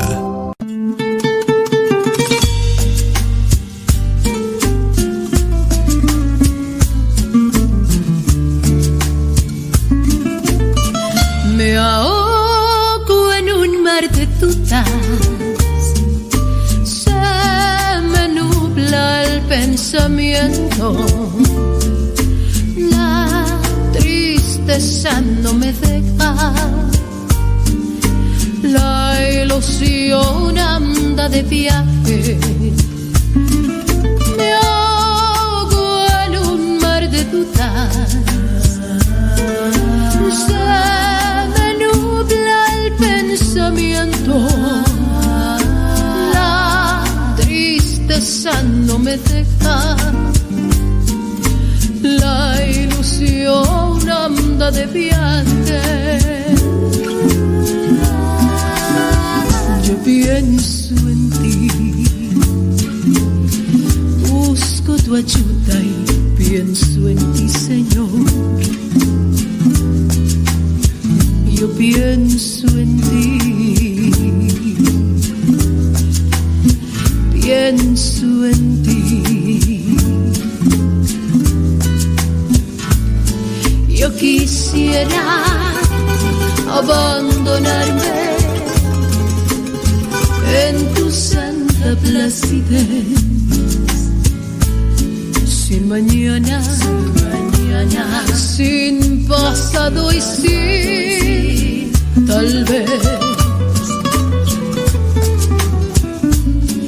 Contar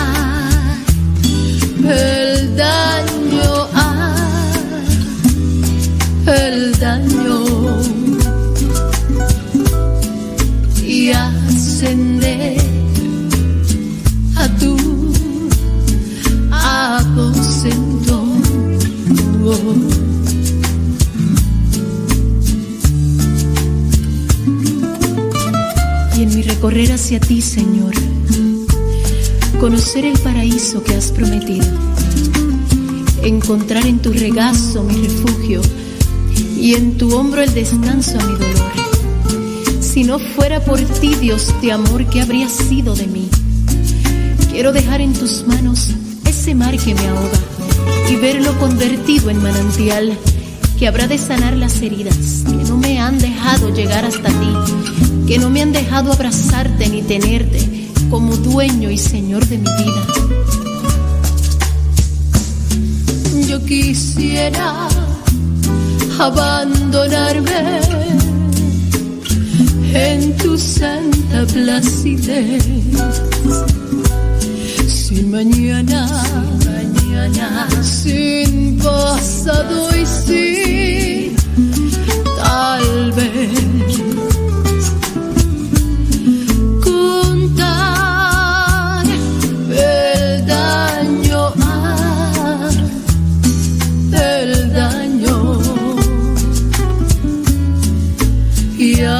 and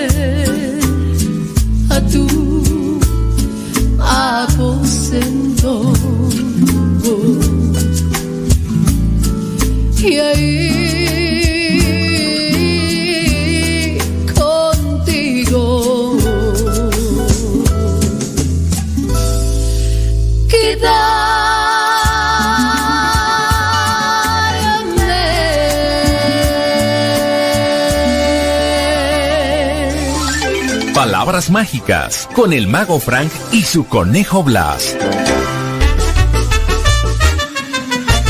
Hola a todos, ya estamos aquí en Palabras Mágicas y como siempre quiero mandar un saludo a todo el mundo. Sí, un saludo a todo el mundo, menos uno.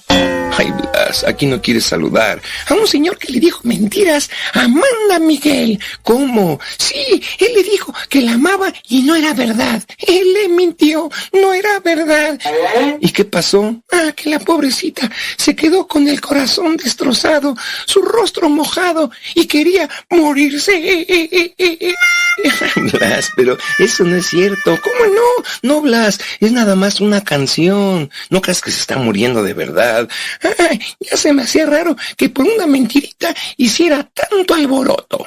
Mentirita, Blas. Las mentiritas no existen. ¿Cómo que no? Pregúntale a Pinocho. No dijo Blas que las mentiritas no existen, ni las mentirotas. Una mentira es mentira, sea chiquita o sea grandota. No te entiendo nada. A ver, ¿qué te parece que la palabra mágica de hoy sea la mentira? No, Blas, el pecado. ¿Qué? ¿Y eso por qué? Para que entiendas, Blas, que no hay mentiritas ni mentirotas. Las mentiritas, como tú le dices, son pecados veniales y las mentirotas son pecados mortales, pero las dos son pecado. Ándale, ¿y mentir es pecado? Claro, Blas, el octavo mandamiento lo dice muy claro. No mentirás. Y si mientes, ofendes a Dios porque estás faltando a uno de sus mandamientos. ¿Y cuál es la diferencia entre pecados mortales y los pecados veniales? Bueno, Blas, los veniales ofenden a Dios, pero no rompen nuestra relación con Él. Algo así como cuando haces travesuras y yo me enojo contigo. Me enojo, pero no la cortamos. Ay, es que tú te enojas de cualquier cosa. Yo no creo que Diosito sea tan enojón. Ayer te enojaste nada más porque me comí una de tus zanahorias. No, no me enojé por eso, Blas. Me enojé porque dijiste que no te la comiste. Pues es que no me la comí. Si te la comiste. No, de veras, Blas. Yo te vi. Frank, te voy a acusar con el padre José, que eres mentiroso. ¿Yo? ¿Por qué? Porque dices que me viste y no te vi. No, porque tú ni siquiera estabas cuando me la comí. Ahí está, Blas, ya caíste. Si te la comiste. Órale, me cachaste. Entonces, lo malo no es mentir, sino que te cachen. No, Blas. Las mentiras tarde o temprano se descubren. Y si no se descubren, es más peligroso porque se hace como un vicio. Si no te cachan como tú dices, pues dices otra mentira después, otra después, y llega un momento en que se te hace muy fácil decir mentiras más grandes, y las mentiras grandes son pecado mortal. Órale. ¿Y, y los pecados mortales sí rompen la relación con Dios? Claro, Blas, porque los pecados mortales son una falta grave. Ay, entonces, pobre Pinocho, eh, seguro se fue al infierno y como es de madera, hasta donde haber usado de leña. No, Blas, hasta donde yo sé, Pinocho se arrepintió de sus mentiras y el arrepentimiento, junto con la confesión, es el antídoto para cualquier pecado, por muy grave que sea. Ay, eso está padre porque te arrepientes y puedes seguir pecando. No, Blas, ¿cómo se te ocurre? ¿Sabes lo que es el arrepentimiento? Sí, como cuando vas pero no vas. O sea, como cuando mi conejita me dijo que sí quería ser mi novia y al día siguiente me dijo, dice mi mamá que siempre no. Yo creo que se arrepintió. No, Blas, el arrepentimiento es más serio que eso. El arrepentimiento es reconocer que obraste mal. Y tú sabes perfectamente cuando obras mal. Sí, sobre todo cuando me duele la panza, obro mal. No, Blas, no hablo de dolores de panza, hablo de acciones. El arrepentimiento no es nada más reconocer que hiciste mal, sino poner un remedio si es que dañaste a alguien y hacerte el firme propósito de no volverlo a hacer. ¿Y, ¿Y, a poco hay alguien que nunca haya pecado? No, Blas, yo creo que todos hemos pecado. Hasta gente cercana a Jesucristo, como por ejemplo San Pedro. Él mintió tres veces. ¿Tres veces? ¿Y lo perdonó? Claro, Blas. Oh, entonces ahorita vengo. Me faltan comer dos de tus zanahorias. No, no, Blas. No se trata de pecar nada más por pecar. Si las circunstancias te llevan al pecado, Dios nos ama tanto que nos perdona, pero eso sí, solo si tenemos el firme propósito de cambiar. Pues ya voy a cambiar, ya no voy a decir mentiras, solamente cuando juego. No, Blas, ¿cómo que cuando juegas? ¿No sabes jugar a las mentiras? No, Blas, eso es pecado. No, en este juego no, porque las mentiras son de amentis. A ver, ¿cómo se juega, Blas? Mira, es muy fácil. El que diga la mentira más grande, gana. Órale, ahí te va mi mentira. Franquito, te voy a regalar 10 millones de pesos. Órale, qué mentirota. Ahora te toca a ti. Dime una mentira. No, Blas, no. Yo nunca digo mentiras. ¡Ay, ganaste! Ay, Blas, mejor nos escuchamos en las próximas palabras mágicas.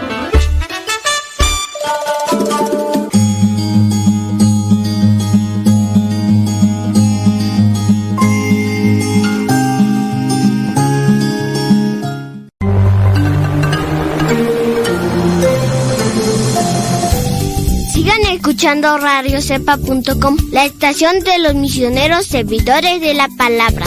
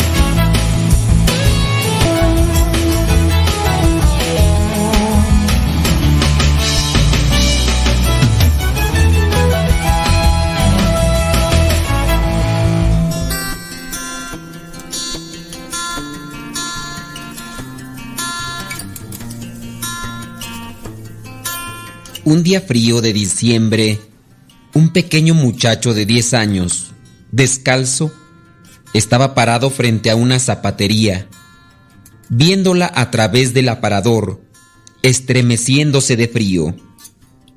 Una señora se acercó al muchacho y dijo, Mi pequeño, ¿por qué estás parado viendo fijamente el aparador tan pensativo? El niño dijo, estaba pidiéndole a Dios que me diera un par de zapatos. La señora lo tomó de su mano, lo llevó a la tienda y entró con él. Le dijo al empleado que salió a atenderlos que le diera media docena de calcetines para el muchacho y le preguntó si le podía dar una cubeta con agua y una toalla. El empleado trajo rápidamente lo que ella había pedido. Pasó a la parte de atrás de la tienda. La señora se quitó los guantes, se arrodilló, le lavó los pies y se los secó al muchacho. Para ese tiempo, el empleado había vuelto con los calcetines. Tomó un par la señora y se los puso. Después le compró un par de zapatos. Se los puso, los amarró. Luego tomó el resto de los calcetines y los puso en una bolsa y se los dio al niño. Ella le dio unos pequeños golpecitos en la cabeza diciendo, No hay duda, ¿verdad que se siente más cómodo ahora? Cuando ella se volvió para irse del pequeño, se despidió, pero él, tomándola de la mano, con lágrimas en su cara, le preguntó, Disculpe, señora, ¿es usted la esposa de Dios?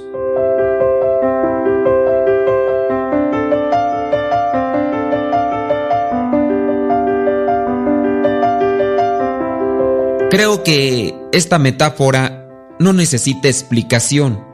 Por medio de la caridad, por medio de la paciencia, por medio de la comprensión, por medio del amor, nosotros damos a conocer el rostro de Dios. No dejes pasar mucho tiempo sin hacer una obra de caridad. Ayuda al necesitado.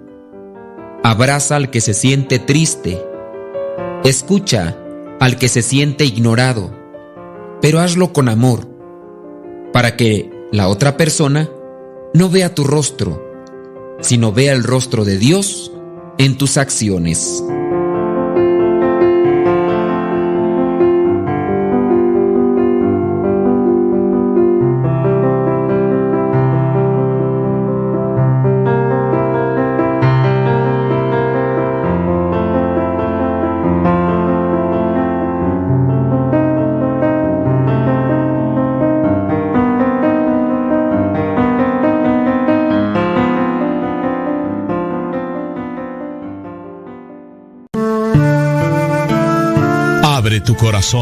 Y deja que Dios ilumine tu vida.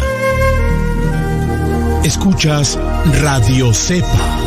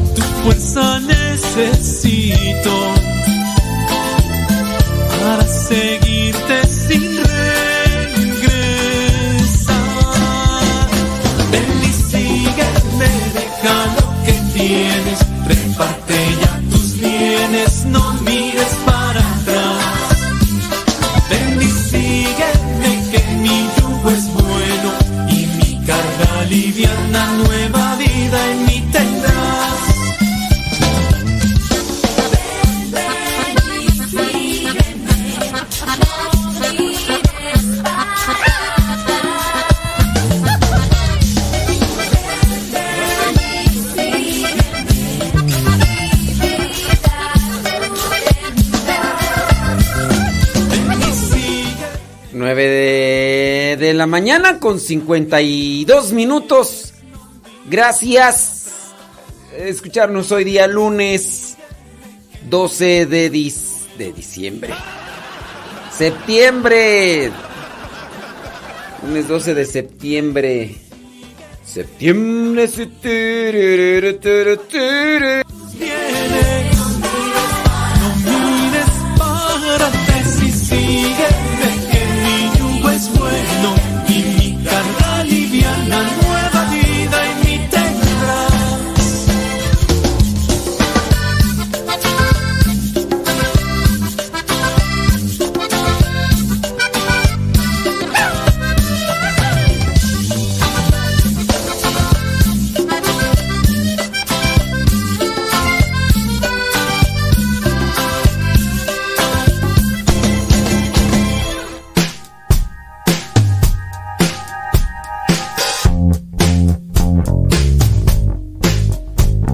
Día, un profesor entró en el salón de clases y le dijo a todos los alumnos que se prepararan porque les iba a hacer un cierto tipo de prueba, algo inesperado. Los alumnos se comenzaban a mirar unos a otros pensando de qué se trataba la prueba. El profesor se dirigió al lugar de cada uno de sus alumnos, fue dejando una hoja y les pidió que no voltearan la hoja. Estaba boca abajo. Así era la costumbre de aquel profesor. Hasta que él daba la indicación tenían que voltear la hoja y mirar de qué se trataba la prueba o el examen. Después de que todos recibieron la hoja, pidió que le dieran la vuelta. Sorprendentemente para todos, no había ninguna pregunta o texto escrito en la hoja. Lo único que había era un punto negro en el centro de la hoja.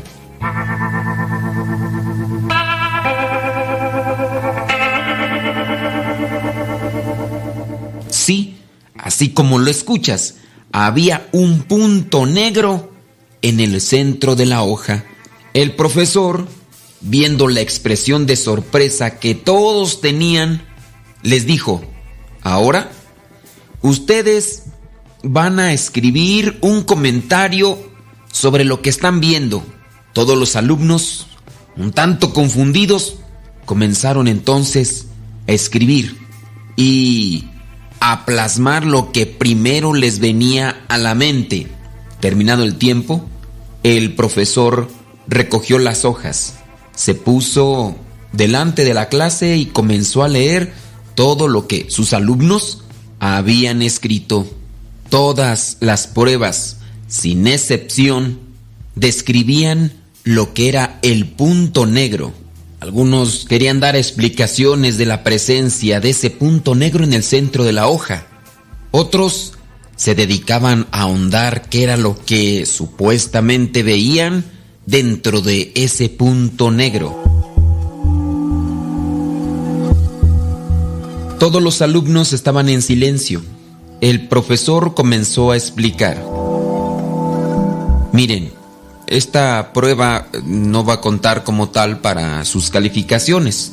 Solo sirve de lección para todos. Por lo que veo, nadie, pero nadie de ustedes en este salón me ha escrito algo sobre la hoja en blanco. Todos se centraron en el punto negro. Todos describieron cosas sobre el punto negro. Mi petición fue, escriban algo con respecto a lo que ven. Y nadie ha dicho nada sobre la hoja en blanco. Miren, esto en sí es lo que nos ocurre en nuestras vidas. En la vida de cada uno, en la vida de pareja, en la vida de familia, en la vida también en la sociedad y en la vida de grupo. Nos dedicamos a ver los defectos.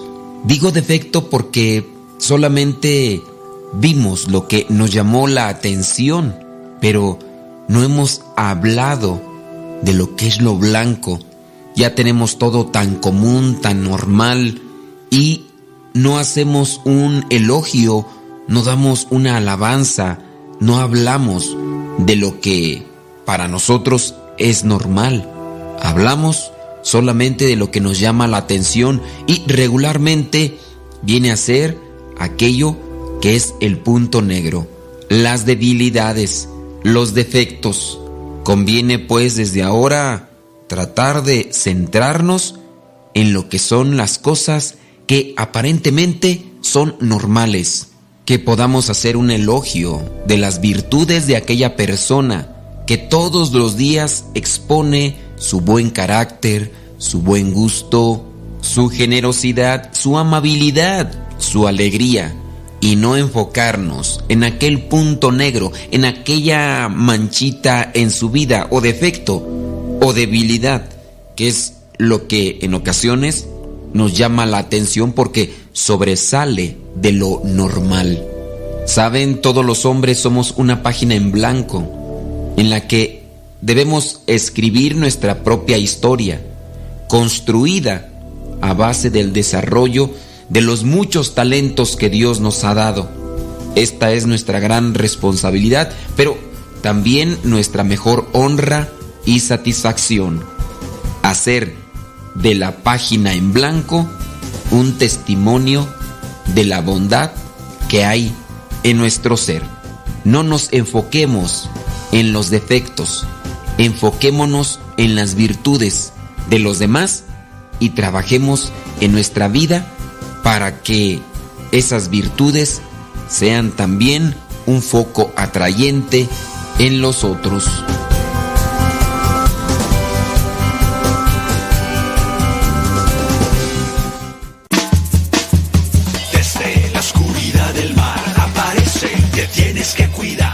Tío Modesto, cuando vengan me cantan la canción de como el tiburón. Viene,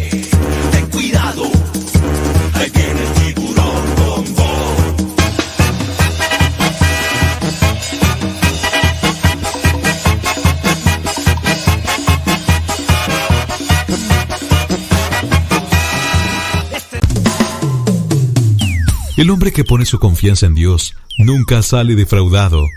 Ya estamos de regreso en el programa Al que Madruga con el padre modesto Lule Zavala.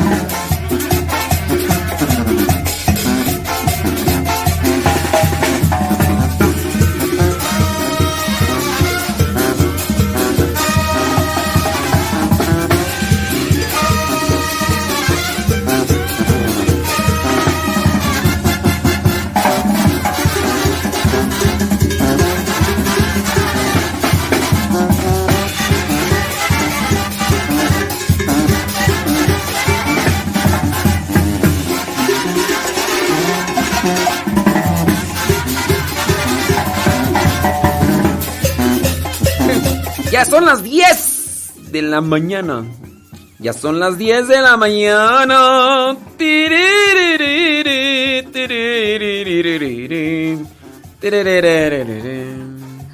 Es que mi abuelita está escuchando dos celulares. Y mi abuelita se llama Canela. Y yo me llamo Yaí. Y yo me llamo Yaí.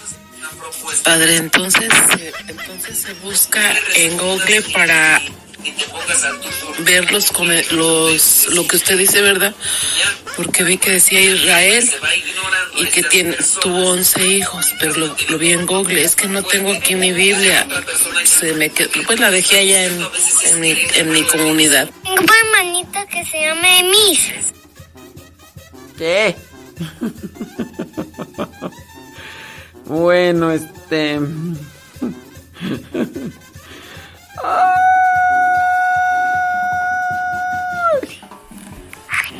No, fuerte. Good morning. Es la hora de las abuelitas. Good chéquenle. morning. Good morning, Es la padre. hora de las abuelitas días, y padre. los nietos y las nietas. Padre. Buenos días. Soy Pirinola. Buenos días. A todos mis fans.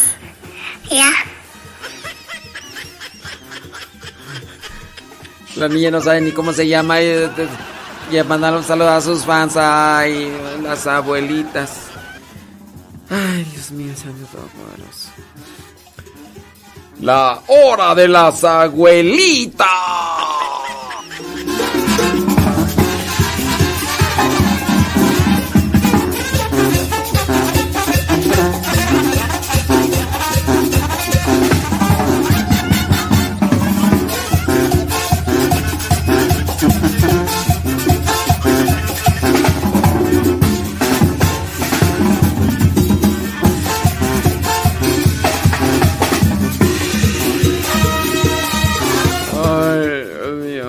Alejandra Merino, saludos desde Morelia, Michoacán, con todo. Con todo. Ándele. Vamos a las horas de las abuelitas. Saludos a Daías, a Daías Pérez, allá en Boston, Massachusetts, escuchando. Saludos, Lupe Barriga. Allá en donde, allá en Mayón, Carolina del Norte. Saludos, Lupe Barriga. Saludos, dice a la, a la sobrina La Chilindrina. Chilindrina. Dice. Bli, bli, bli, blu, blu, blu. Yo hasta hoy comprendí por qué la relación de la primera lectura y el Evangelio. ¿Por qué decimos solo una palabra tuya bastará para sanarme? Eso es todo. Irma de Pu- Puebla. Puebla. Bli, bli, bli, blu, blu, blu, bla, bla. Dice, hoy no lo podré escuchar porque me voy a tumbar una pared de adentro de la casa. Por tres días tengo que apurarme antes de que llegue el Señor, pero no podía dejar de pasar a saludarlo. Entonces va a tumbar una pared antes de que el Señor llegue. Esa pared. Cuando un niño fallece sin estar bautizado, ¿qué se sucede con su alma? Pues eh, teniendo en cuenta la misericordia de Dios, se va al cielo. Teniendo en cuenta, pues él qué culpa tiene, pues ahí murió. Se va con Dios. Dice, ¿por qué debemos bautizar a los niños? Pues porque cuando los bautizas se hacen templo del Espíritu Santo, se hacen oficialmente, oficialmente hijos de la iglesia que Cristo fundó y porque pues de esta manera se pueden preparar para recibir los otros sacramentos. Si el niño murió eh, sin haber sido bautizado, también dependiendo de qué niño, ¿no? Pues hay, hay señoras que tienen ya sus hijos todos peludos, ya todos labregones de 50 años. ¡Ay, mi niño! ¡Ay, padre, por favor, atienda a mi niño! Es que mi niño está dando problemas. Ya viejos peludos de 40 años y todavía... También hay, ahí habría que aclarar, ¿no? Saludos, dice desde Corona, California. Dice Marcial, con todo. Con todo. Dice, es muy doloroso para ellas. Qué feo que les hagan eso a las mujeres allá. Así es cierto. Si es cierto. saludos a Ismael Novas, dice... Eh, de hecho, yo la uso también, muy bien. Sí, pues ese rato decíamos de las Biblias. Hay Biblia católica para jóvenes, dice Ismael, que le regaló una de esas a sus hijos. Dice... Y también le reclama porque no le acepté un novio y no le he dado muchas explicaciones, pero no quiere entender. difícil la situación acá que nos están planteando. Dice... Mi nombre es Teresa. Lo escucho desde Lexington, Sur Carolina, trabajando y limpiando casas. Bendiciones. Gracias. Teresa Martínez. Teresa, cuando te pones esa rosa en un tiriri. Saludos a Teresa, la mudita. No nos escucha, pero le mandamos saludos. ¿Qué tal?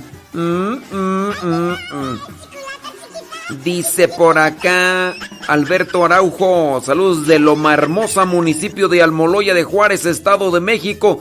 Saludos a todos los Araujos. Eso es todo, Alberto Araujo. Gracias.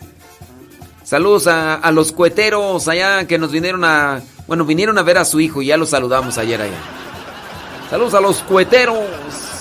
Por cierto, la señora que no me acuerdo cómo se llama, que dice que no le gustaba nuestro programa. Pues no es la primera, no es la primera, no es la primera. El esposo así ya, pero bien conectado con la radio y. Y la señora haciéndose el rogar. Pero ya, ya por fin, por fin, por fin. Saludos. Dice Evangelina que la luna de miel debe durar toda la vida. Traes puro sueño. Puro sueño. Saludos, Kevin Fernie. Eva. Eva María se fue. Saludos a Clarisa Vigil que se está poniendo lista para ir a la escuela de parte de su mamá que se llama Eva Vigil. Ándele pues. Bien, todos. Eh, Juan Castillo dice que le dé un gato a cada radio escucha. De los que son más frecuentes, dice Juan Castillo. Pues luego, luego ven por el tuyo, Juan Castillo. Dice, hay unos que tardamos años para salir de luna de miel y llegan los reclamos duros. Ave María Purísima.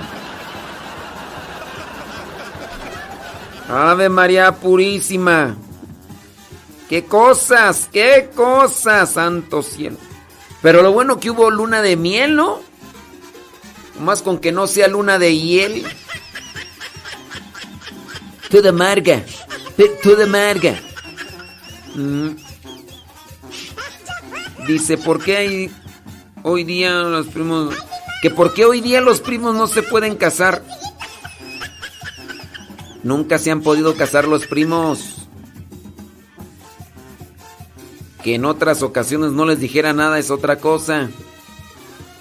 Dice que por qué hoy día no se pueden casar los primos. Disculpa, padre. Rebeca es la madre de Jacob y la esposa es Raquel. Raquel era su prima. ¡Prima, prima!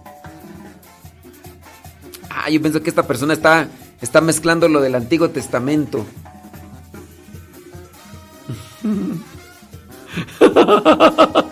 Acá ya, ya, ya, va a empezar, ya va a empezar el agarrón de esposos con, con las de los esposos. Dice, yo me fui de luna de miel. ¿Cuánto tú? Dice acá, cinco días tú. A ver, ya, ya, no, ya valió. Acá se, ya, ya se agarraron. Dice, saludos de Norte Carolina, aquí desayuno, desayunando, después de dejar las bendiciones en la escuela. Ahora sí bendiciones, ¿no? Pero cuando están en la casa los chukis. Ey. Dice, mm, yo me fui yo me fui de luna de miel cinco días y de vez en cuando nos escapamos de luna de miel. Mira, pues con todo, con todo. Dice... Qué bueno. Dice, padre, a mí no me han llevado de luna de miel y ya tengo 20 años de casada y todavía la, la estoy esperando. ya, mejor olvídate. Como diría Luis Miguel, Olvídate. Ya no se entiendo. Piden oración por su familia. Están en una escena de crimen donde hubo muertos. Sus hijos estaban muy asustados. Bueno, que Dios les dé sobre todo fortaleza y paciencia. Mis bendiciones ya se fueron a la escuela. Al rato llegan los chukis. Ándele con todo. Así debe de ser. Dice por acá una persona, dice, yo no tuve luna de miel, ¿qué será eso? Es este, es un momento donde te empalagan toda.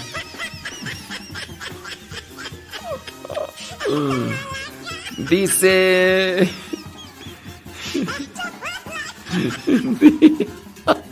Pero, a ver, si no estoy diciendo nombres, ¿cómo es que saben que estoy diciendo de ustedes? Dice, pero ni luna de miel, ni la luna de miel nos duró dos días.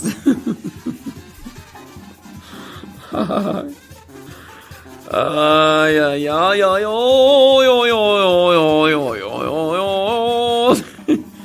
Mi pregunta es, ¿cómo, cómo le hacen para... Dice, le quisiera pedir a usted y a toda la audiencia que tengan sus oraciones a la familia de allá de mi pueblo, México. Sufrieron un terrible accidente una familia de tres, papá, mamá y un niño de diez. El papá murió enseguida y la mamá e hijo están muy graves. Esto sucedió este fin de semana. Y como siempre los protagonistas fueron un par de ebrios manejando. Estos también fallecieron en el acto. Válgame Dios. Pues mucha fortaleza y vamos a pedirle a Dios que les conceda ahí. Una pregunta preguntó Nayo en la lectura breve de las laudes de hoy dice, el Señor nos hiere a nosotros, los que nos acercamos a Él, no para castigarnos, sino para molestarnos. ¿Qué quiere decir y cómo nos puede amonestar? Pues las pruebas, mija. Nada más que no te nada más no pusiste atención ahí bien en la, en la lectura, pero habla de, de las pruebas. Eso, eso habla de, de amonestación o también de... Sí, en las, las pruebas esas pruebas pues, es como amonestarnos. Las pruebas y amonestación. Ey. Sí, nada más que. Ahí nomás no le pusiste un poquito más atención. Dice, ¿por qué las abuelitas quieren más a los nietos que a los hijos?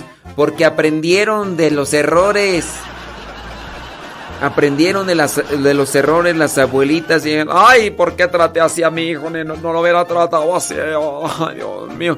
Y hasta después se dieron cuenta y dijeron, ay, si yo hubiera hecho esto con mi hijo, mira, ay, hasta no tuviera un viejo renegón, que judo, que jumbro.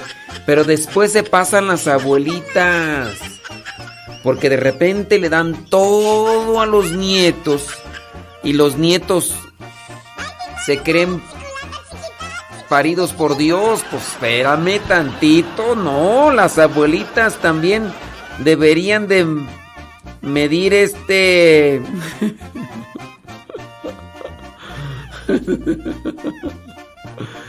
Dicen, cuando se conoce bien a la pareja, aunque no digas nombre, ya saben de quién están hablando. Dice, algunos tuvieron luna de hiel, sé de algunos que se desgreñan y regresan peleados. Nomás no digas nombres, nomás no digas nombres porque... Saludos de Westminster, Maryland, feliz y bendecido inicio de semana, dice Said Fuentes. Said, con todo, con todo. Eh, dice, de nosotros sí digan nombres, así no se arma el pleito. Dice, es para conocerse y luego no pelear por convivir todo el tiempo. Ya después no hay tanto problema, ¿sí? Ay, Dios mío santo, pues sí. Ey, ándele pues. Sobres, que se haga la machaca. Saludos de Los Ángeles, California, Erika Gómez. Saludos a todas las abuelas las abuelitas. Ey, ándele pues. Las abuelitas. Ay, abuelita. De veras, luego las abuelitas exageran. Ey. Saludos a Berenice desde Homestead, Florida. Gracias. Ay, Dios mío, ya otra, otra abuelita ya sin que hacer ya. Otra abuelita sin que hacer, Pero sí lo manda a saludar mi pirinolita que anda aquí escuchándolo. Dice, el P, el P ya sabe. ¿Qué le iba a decir, padre? Se me fue el avión. No, sí, Ay, eso pasa ya, a esa edad. Se me fue lo que le iba a decir. Sí, ah, que esa que está poniendo de fondo, esa me la ponga cuando estoy allá este, limpiando para que me den ganas de bailar Ahora. y más. Hacer ahí la limpieza. Ay, las abuelitas.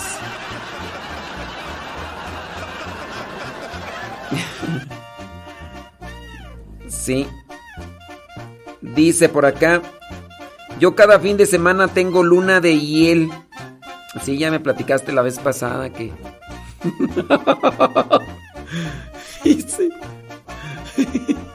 Cabo no digo nombres. Dice que se fue con el con el galán. Se fueron por ahí de paseo a un hotel. Y pues que ella dijo, pues me voy a meter al baño, me voy a arreglar acá perfume por aquí, perfume por allá, perfume por si me besa y por si se pasa. ¿Qué a? ¡Ay! Y que va saliendo del baño, ya toda arreglada, dice. Y aquel bien dormido, bien a gusto, hasta roncando. Y, y a ver, para eso me gustaba. Ni modo. Y le digo, Ave María Purísima. Dice, no, pero eso no da risa. Dice, sí. Le digo, pues a mí sí. Salud, dice feliz día desde Virginia, ciudad Emporia, Esther Cepeta, aquí escuchándolo desde el trabajo. Saludos, gracias, muchas pero muchas gracias. Esther Cepeta, no es Zapata, es Cepeta. Saludos. Dice, aunque no diga nombre, me conocen. Pues sí, pues para que, para que la otra vez, pa- para que la próxima vez se ponga las pilas y ya no se duerma. Dice, ya le dije al señor esposo que le hacen falta 360 días de luna de miel. Pero ahora será con bendiciones, le va a salir más caro. Luego con esos chukis. No, no, no. Ayer cayó una buena tormenta, gracias a Dios, dice allá en California. Eso es todo. Sí, qué bueno. Qué bueno que cayó una buena tormenta. Éndele pues, hombre. Ay. Án- Ándele, vamos con una rolita. Ya son las 10 de la mañana con 18 minutos. Fue la hora de los saludos. La hora de los saludos. Saludos a Maru, allá en Morelia, Michoacán. ¿Cómo andamos, Maru? ¿Todo bien o qué? ¿Qué dice? Rosa Blanca está cubierta de pilares de oro y plata allá en Morelia, Michoacán. Dice aquí, dice Gaby González, dice, yo adoro a mi nieto, pues sí. Después de que se dieron cuenta de toda la regada que hicieron con los hijos, dijeron, ahora sí hay que quererlos. Hay que... Hay que amarlos. Hay que... Saludos, dice Leonora Estrada, dice... Sí. Dice que... Que mande audio de su güerejo hermoso. ¿Cuál güerejo hermoso? ¿Cuál de todos? Válgame. Válgame Dios. Mm, mm, mm. Ándele pues. ¿Qué, del, ¿Qué dice? Que ponga la del pato para la bendición. Ay, tu Chucky. Ay, ese Chucky de veras. Dice Delfis Goss que quiere la canción del pato para su Chucky. Ay, Dios mío santo. Esos Chukis. De veras. Chukis guerrosos. Ese rato atendí la llamada de una señora que habló aquí al Centro Nacional de Reconciliación. Y, y dice, oiga, dice, es que quiero ir a ver a mi hija que está ya en la formación. Digo, fíjese, yo no soy encargado de la formación, yo no sé aquí cómo está el asunto y todo lo demás. Y entonces, este, pues ya, dice, le digo, ¿cómo se llama su hija? Ay, mi hija se llama Blanca, Blanca la más hermosa de ahí de la formación. Le dije, ay señora, trae puro sueño. Trae puro sueño. Saludos a Maye Santi desde Atizapán de Zaragoza. Qué bueno, eh, qué bueno que están ahí conectados desde Atizapán. Saludos a los cueteros. a los cueteros, quién sabe si nos estarán escuchando. No diga mi nombre, ahorita no digo tu nombre, ahorita vamos acá a checar. Muy bien. Eso, míralo pues, hombre. Y entonces, saludos para Carlos Lua, que, que, dice que está risi risi. Qué bueno. Saludos desde Dallas, Texas. Dándole, dice, compartir a su programa. Muchas gracias. Espero que les, les, les lo escuchen y les guste como a mí. Ándele, qué bueno, pues. Saludos a Jaime Rodríguez Pacifuente. Saludos a, doña Juana Pacifuentes. Eva Marlén desde Acuitlapilco, Morelos. No es cierto, desde acá. No Acuitlapilco, es Acuitlapilco, ya me equivoqué. Es Acatlipa, Morelos. No es Acuitlapilco, Ciudad Alegre. Ay, ay, ay.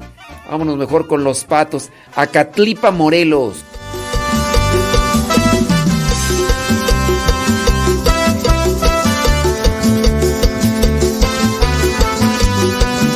pero perdón, es que a al Chucky, al vistimillo, que no le gusta con esa, que le gusta mejor la otra. Hombre, todos tienen esos Chukis. Esos Chukis todo tienen.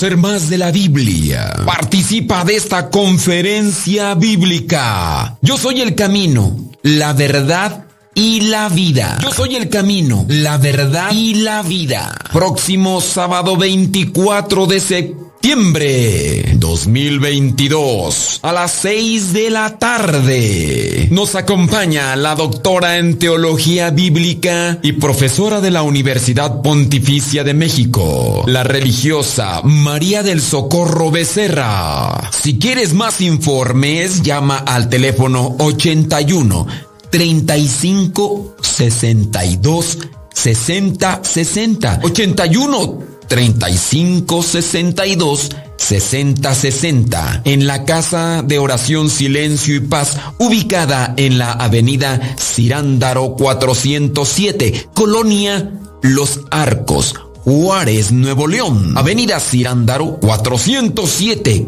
Colonia Los Arcos, Juárez, Nuevo León. Si ya participas de algún grupo parroquial y te interesa conocer más sobre la Biblia, no desaproveches esta oportunidad y participa en esta conferencia bíblica. Sábado 24 de septiembre del 2022 a las 6 de la tarde. Yo soy el camino, la verdad y la vida conferencia impartida por la doctora en teología bíblica, hermana María del Socorro Becerra, religiosa de las misioneras servidoras de la palabra. Cuota de recuperación 50 pesos. No faltes. Cristo te espera.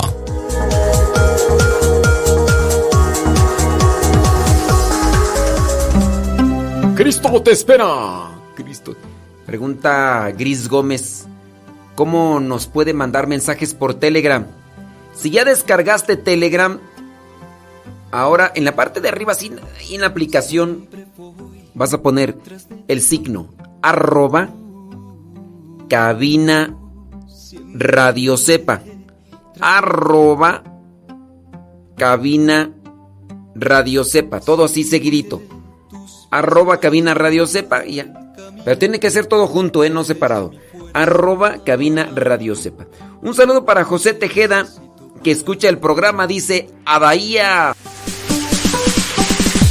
Siempre voy tras de ti. No, estoy preocupado yo porque los perros estos que tenía la reina, los perros corgi,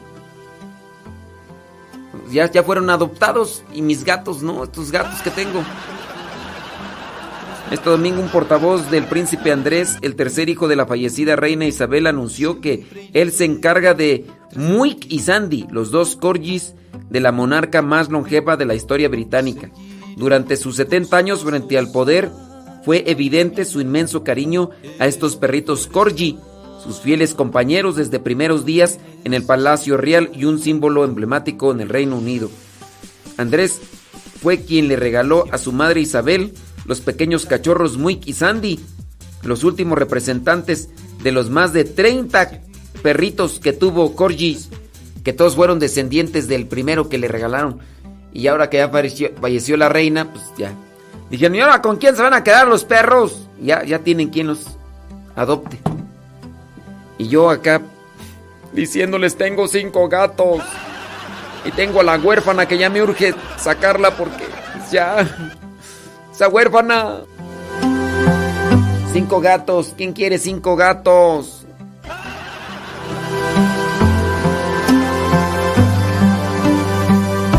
Siempre voy tras de ti. Uh, siempre iré tras de ti. Seguiré tus pasos al caminar, eres mi fuerza.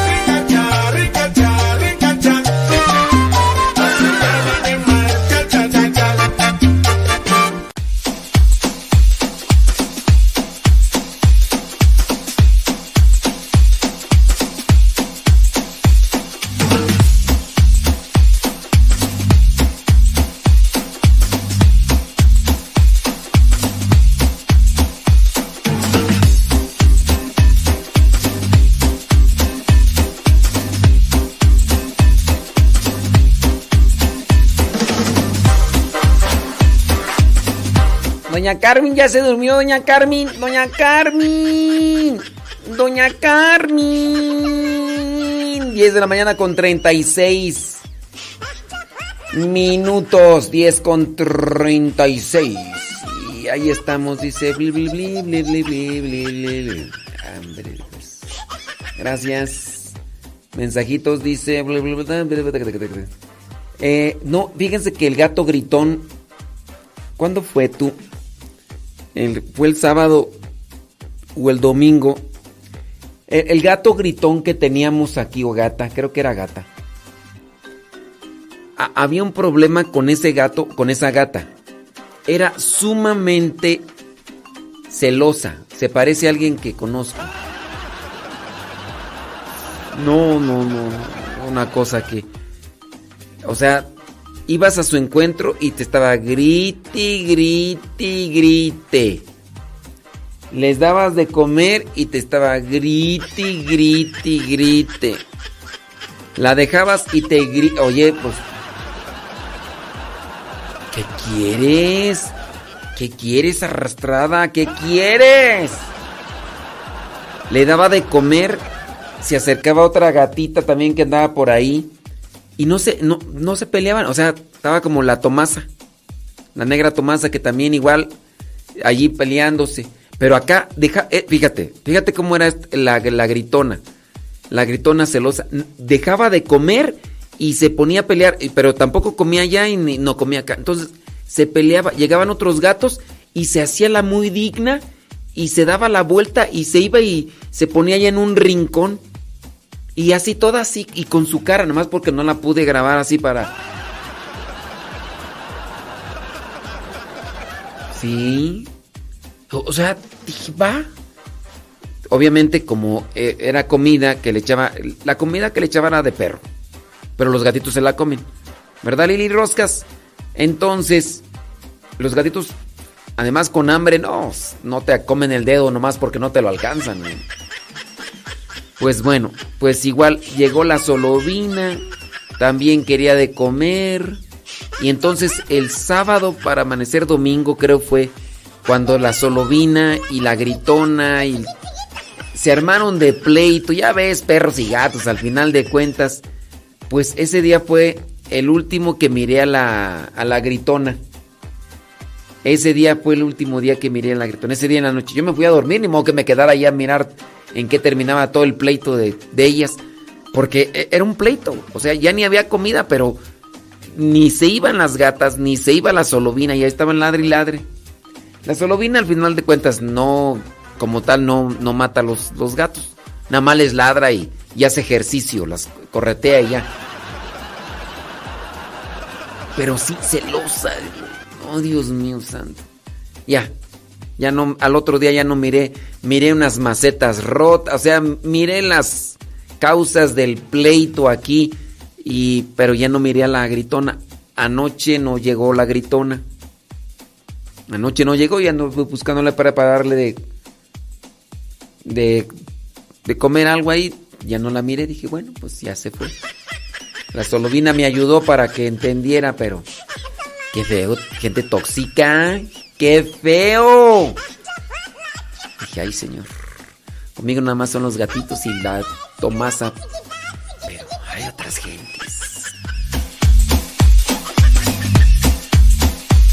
Hablando de matrimonios, de gente tóxica y gente problemática y mm, renegona, quejumbrosa, pleitera. Vámonos con, con la cápsula de En pareja con Dios. ¿Cómo olvidar el día en que te conocí? Nuestras almas se encontraron.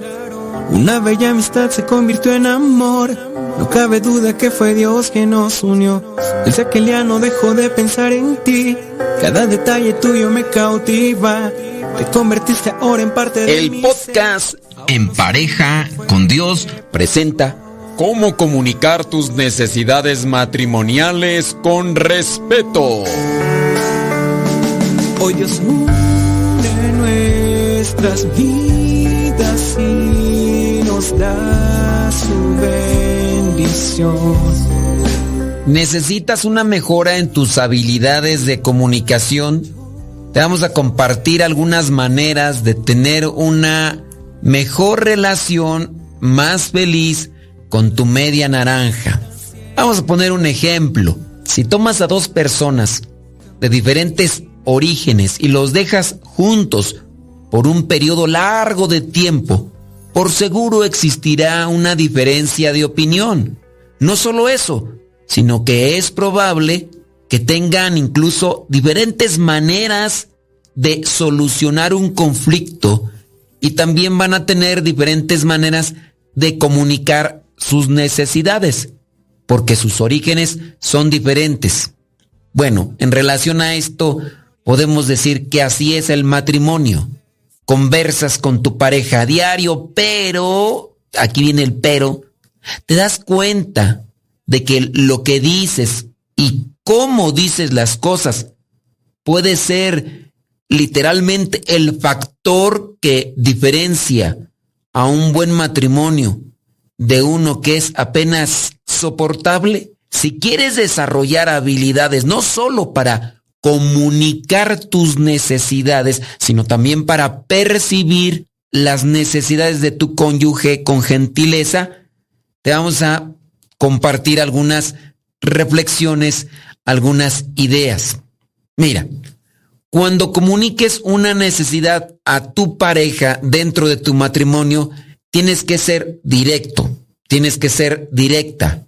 El simple hecho de que expreses varias veces al día cuánto te gustaría tener una cocina limpia no significa que tu esposo, porque digamos que es la mayoría de los casos o también los hijos, no, pero no significa que por decirlas muchas veces de cuánto te gustaría tener una cocina limpia, tu esposo no empezará repentinamente a limpiar eh, las cosas que están sucias. No puedes culparte si no has tomado tiempo para comunicarle tus expectativas. Ante expectativas no cumplidas, déjame decirte esto, la mejor manera de evitar sentimientos de resentimiento es simplemente expresar exactamente lo que deseas. Para la esposa que quiere más ayuda en la casa, no en todos los casos, pero sí en su mayoría, un método eficaz de hacer esto sería así, un ejemplo, ¿eh? Cariño, ¿podrías ayudarme a lavar los platos después de la cena? Me haría muy feliz. Si limpiamos la cocina ahora, tendremos más tiempo para estar juntos más tarde.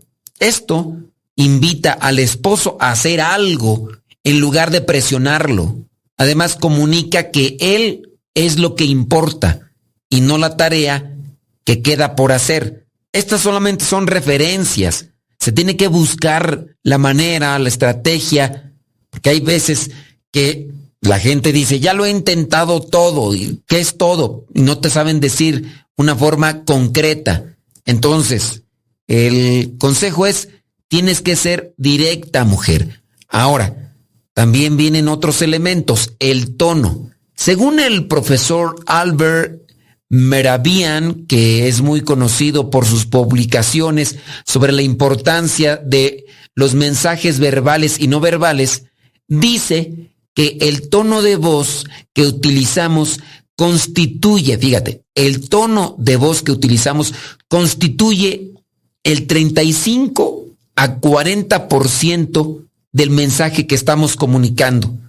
O sea, estamos diciendo algo, pues el 35 o 40% de ese mensaje es sobre el tono que estamos utilizando para dar la indicación o para invitar a otra persona a que participe. Cuando tu esposa te pide, por ejemplo, que recojas a los niños, luego de cierto tipo de práctica y tú dices, está bien, ¿eso no te suena sarcástico? ¿No te suena indiferente? ¿No te suena como distraído o, o sincero? Necesitas ser considerado con el tono que utilizas especialmente cuando te diriges a tu esposa. Por eso es importante analizar en qué tono se están diciendo las cosas, porque así también va a tener una repercusión. Dicen allá en mi rancho, no me molesta lo que me dices, lo que me molesta es el tonito con que lo dices. También otro aspecto a considerar es el tiempo adecuado. Escoge tus batallas, escoge tu terreno. Si te gustaría hablar sobre asuntos, por ejemplo, económicos, escoge un momento en el cual ambos estén en un ambiente libre de estrés y puedan hablar sin distracciones. Por ejemplo, cuando los niños puede ser que ya estén dormidos o que no estén ahí presentes. Escoger el tiempo adecuado puede hacer la diferencia entre una conversación constructiva de una que te lleva al conflicto, al desgaste, a la provocación, al choque, incluso que pudiera terminar en una pelea, porque también eso hay que analizar, el tiempo adecuado, el lugar adecuado. Estas ideas y estos consejos en algún modo ya los hemos mencionado, pero es bueno remarcarlos, es bueno recordarlos. Otro factor importante para poder comunicar tus expectativas, tus necesidades es simplemente escuchar. El escuchar abarca mucho más que mover la cabeza mientras estás navegando por internet o estás viendo la televisión. Recordemos unos aspectos importantes que vinculan el escuchar. No necesariamente son los movimientos o acciones corporales, pero sí dan mucho a entender que la otra persona está atenta a lo que estás diciendo y tú puedes demostrarle también que estás atento a lo que la otra persona te está diciendo. Mantén contacto visual. Eso, fundamental. Evitar las distracciones. No hay que estar mirando ni televisor, ni estar mirando por la ventana, no estar mirando el celular. Otra cosa, para demostrar que estás escuchando, no interrumpas.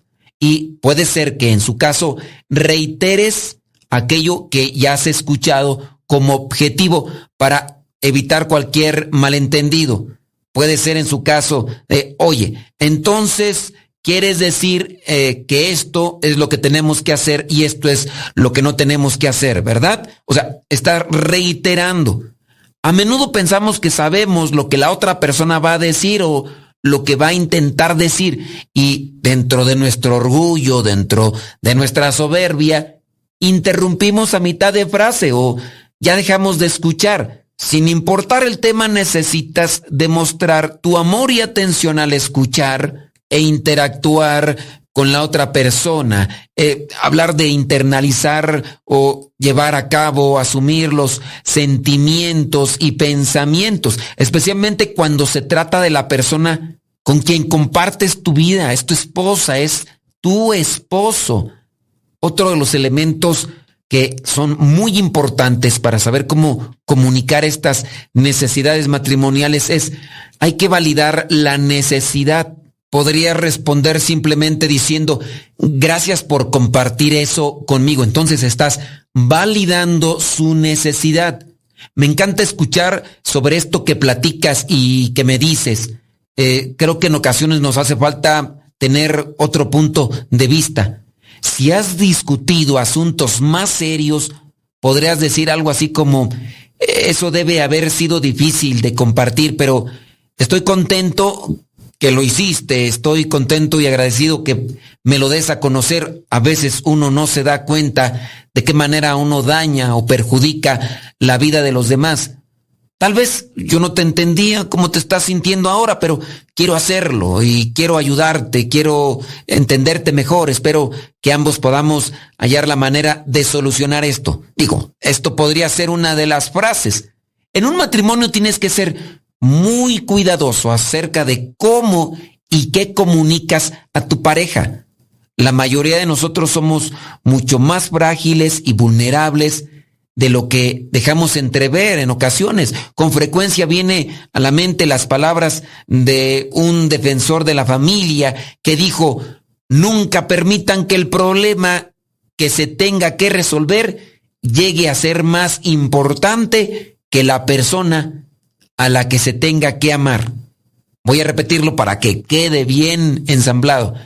Nunca permitan que el problema que se tenga que resolver llegue a ser más importante que la persona a la que se tenga que amar. Al mirar hacia adelante, toma la resolución de comunicarte más eficazmente. Primero al expresar tus expectativas, sé concreto, define las ideas con claridad, con amabilidad y luego recibiéndolas con compasión y amor. Al hacer esto, no solo logran una comunión más profunda como, como parejas, sino que además lograrán prepararse para ser unos buenos administradores y podrán expresar mejor las cosas con sus hijos. Se necesita mucha humildad, se necesita también mucha paciencia y comprensión. La oración, la reflexión y la meditación de la palabra de Dios puede ayudarte. Ojalá no lo abandones como pareja.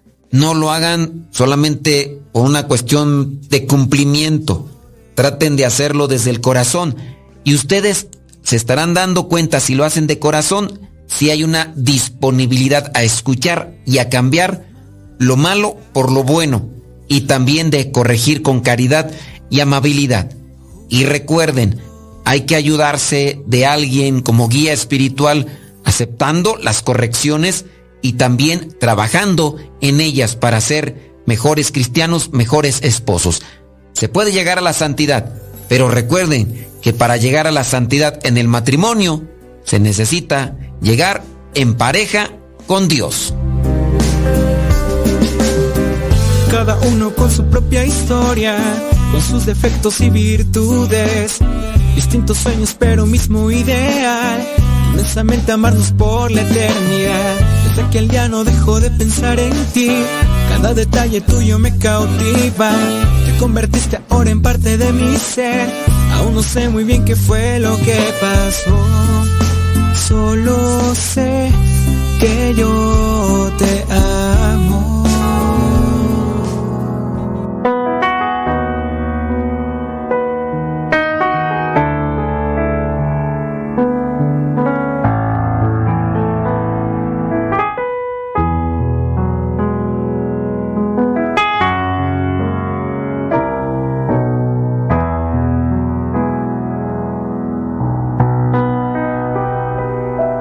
El que todo lo puede, el que es poderoso, el que es puro y perfecto, Él murió por mí, por mí, por mí, por mí, Él murió por mí.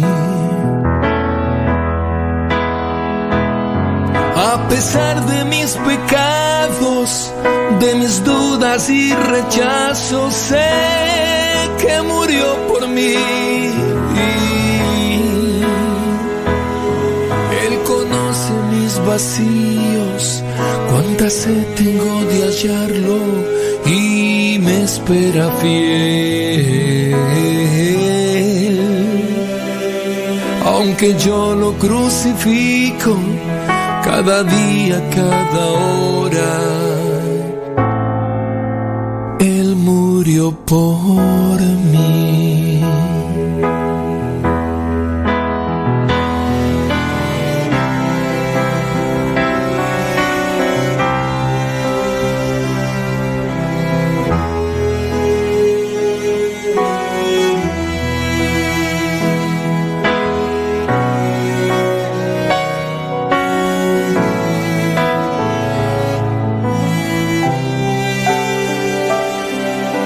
Que todo lo puede, el que es poderoso, el que es puro y perfecto, Él murió por mí.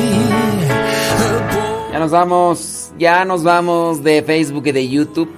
De Facebook y de YouTube ya nos vamos, pero nos quedamos conectados acá en Radio Cepa, ya saben, cápsulas y demás. Muchas gracias. Graciosa la vida que me ha dado tanto. Me dio dos luceros que cuando los abro. No sé si poner o no poner la. La reflexión. Oye, sí la puedo poner mientras voy por una generadora de energía que nos regalaron. Este. Una familia que se dedica a esas trabajos y como aquí se va la luz, entonces dijo, pues, oye, pues ahí tengo una, es una pequeña generadora de energía eléctrica. Entonces, podemos poner la, el sermón que pusimos, que hicimos ayer. Pues, digo, no creo que todos lo hayan escuchado. Vamos a ponerlo. Mientras voy, vamos por la generadora en una carretilla. ¡Sobres! Llegar a casa, junta a sus amigos y vecinos y les dice, Padre, dame la parte de la herencia, Padre mío. He pecado contra hijo mío, estaba muerto y ha vuelto a vivir. Si había perdido y lo hemos encontrado nunca y jamás me has dado ni siquiera un cabrito para tener una comida con mis amigos. En cambio, ahora llega este hijo tuyo que ha malgastado tu dinero con prostitutas y matas para él. Y eh, nos reflejan varias cosas, palabra del Señor. Pueden tomar asiento. Hoy el Evangelio, pues es todo este capítulo 15, bastante largo, pero tiene aquí estas parábolas que nos reflejan, ¿qué nos reflejan? Eh, nos reflejan varias cosas.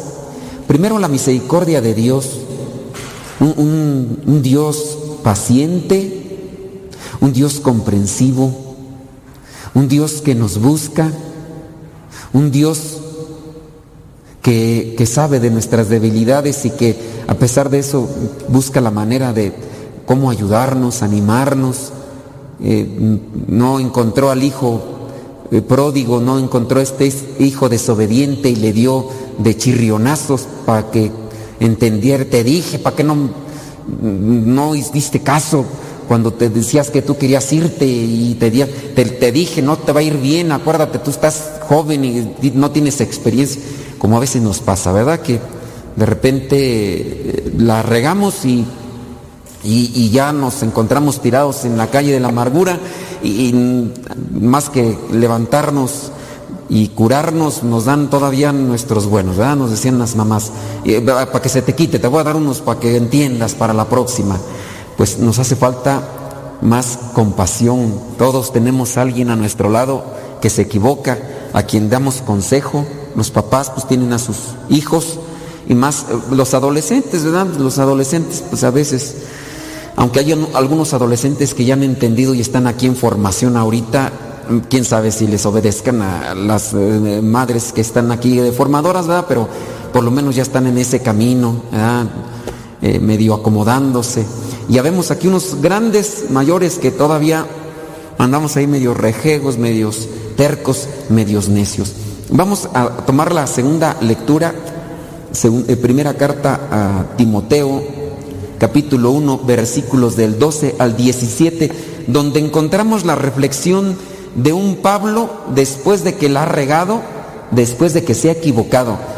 Eh, ¿cómo, distinguir la madurez de un hombre o de una mujer? Pues, en general, hablando de un hombre de forma general, un ser humano, la, madurez de una persona se distingue cuando recapacita sobre sus errores, sobre sus equivocaciones y considera los buenos consejos y lo que tiene que hacer en su vida para ahí se puede distinguir cómo ha madurado una persona.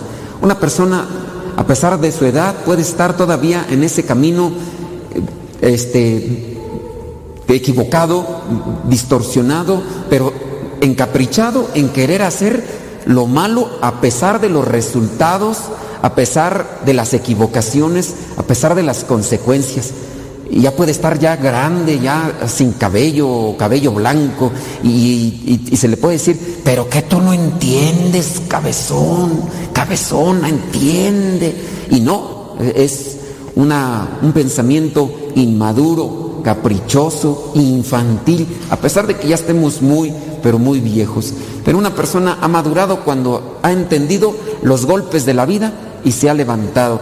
Veamos allí el versículo 12. Doy gracias a aquel que me ha dado fuerzas, a Cristo nuestro Señor. Eh, la madurez de un hombre también se distingue en reconocer quién le ha ayudado, La madurez de una persona se distingue cuando reconoce y acepta las correcciones. Reconoce, ¿quién, me ayudó? Mi madre. ¿Quién me ayudó? Mi padre. ¿Quién me ayudó? Aquí. Eh, puede ser ahorita los hermanos que están en formación aquí, que pudieran decir, eh, eh, agradezco los consejos y las regañadas que me daban las madres allí, las, formadoras. Agradezco que, que, me llamaban la atención, ya levántese hermana, no se duerma hermana ahí en la misa, o, o ya gracias porque eso me ha ayudado. Pero ¿qué puede ser en el caso de algunas hermanas, digo hermanas porque no hay hermanos, pero ¿qué puede ser de los hermanos, hermanas que, terminando su misión aquí, que empiecen a criticar, no hombre, allá parece que nos tenían en un campo de concentración, ni saben que es un campo de concentración algunas, ¿verdad? pero nos tenían en un campo de concentración, levantándonos bien temprano y con ese tipo de comidas, no, nos daban lo que queríamos. Y, así hay, así hay algunos hermanos que, que pueden estarse allá afuera quejando de, lo que se daba aquí o se hacía aquí. ¿Y, por qué se tiene una vida así? Bueno, también por la austeridad, no hay formas, ¿verdad? Pero también por una formación porque ustedes no saben con lo que se puedan encontrar ya cuando salgan de misión. A un soldado no se le prepara eh, en la comodidad. Levántate cuando quieras, soldado. ay, este, no hagas ejercicio, soldado. No, pues no, hagas ejercicio. Tú, si quieres, ahí nada más con tu celular, tu computadora. No, a los soldados. Y por aquí viene a vez en cuando un muchacho que, está en, el en los soldados. Dice, no, padre, voy a ver las desveladas, nos levantan en la madrugada, agua fría, nos ponen a hacer ejercicio y cosas así, pero extremas. ¿Para qué? Para aguantar los trancazos. Pero bueno, regresemos al punto. La madurez, reconocer los consejos que tienen sabor de regaño, pero el hombre maduro, la persona madura, reconoce quién le ha ayudado en la vida. Y así nosotros hay que también reflexionar, ¿quién me ha ayudado a mí en la vida? Si no, si yo no digo, nadie me ha ayudado en la vida, yo solo, yo soy lo que soy por mis capacidades, esa no es una persona madura, es una persona soberbia. Bueno, San Pablo reconoce Dice, doy gracias a aquel que me ha dado fuerzas, a Cristo Jesús nuestro Señor, porque me ha considerado fiel y me ha puesto a su servicio. A pesar de que yo antes decía cosas ofensivas contra él, lo perseguía y lo insultaba, pero Dios tuvo misericordia de mí, que ese es yo creo que el hilo conductor de las lecturas, la misericordia misericordia de Dios hacia nosotros, pero que nosotros debemos de ser un reflejo de esa misericordia. La misericordia con los hijos, los que están casados, la misericordia con mi hermano de sangre, con mi hermano en la comunidad, la misericordia con los que también no conocen la fe, porque a veces nos puede pasar, yo vengo a misa y no soy misericordioso con el que casi no, no conoce de la fe, hay algunos que me han platicado que de repente dicen, padre, es que me da mucho coraje.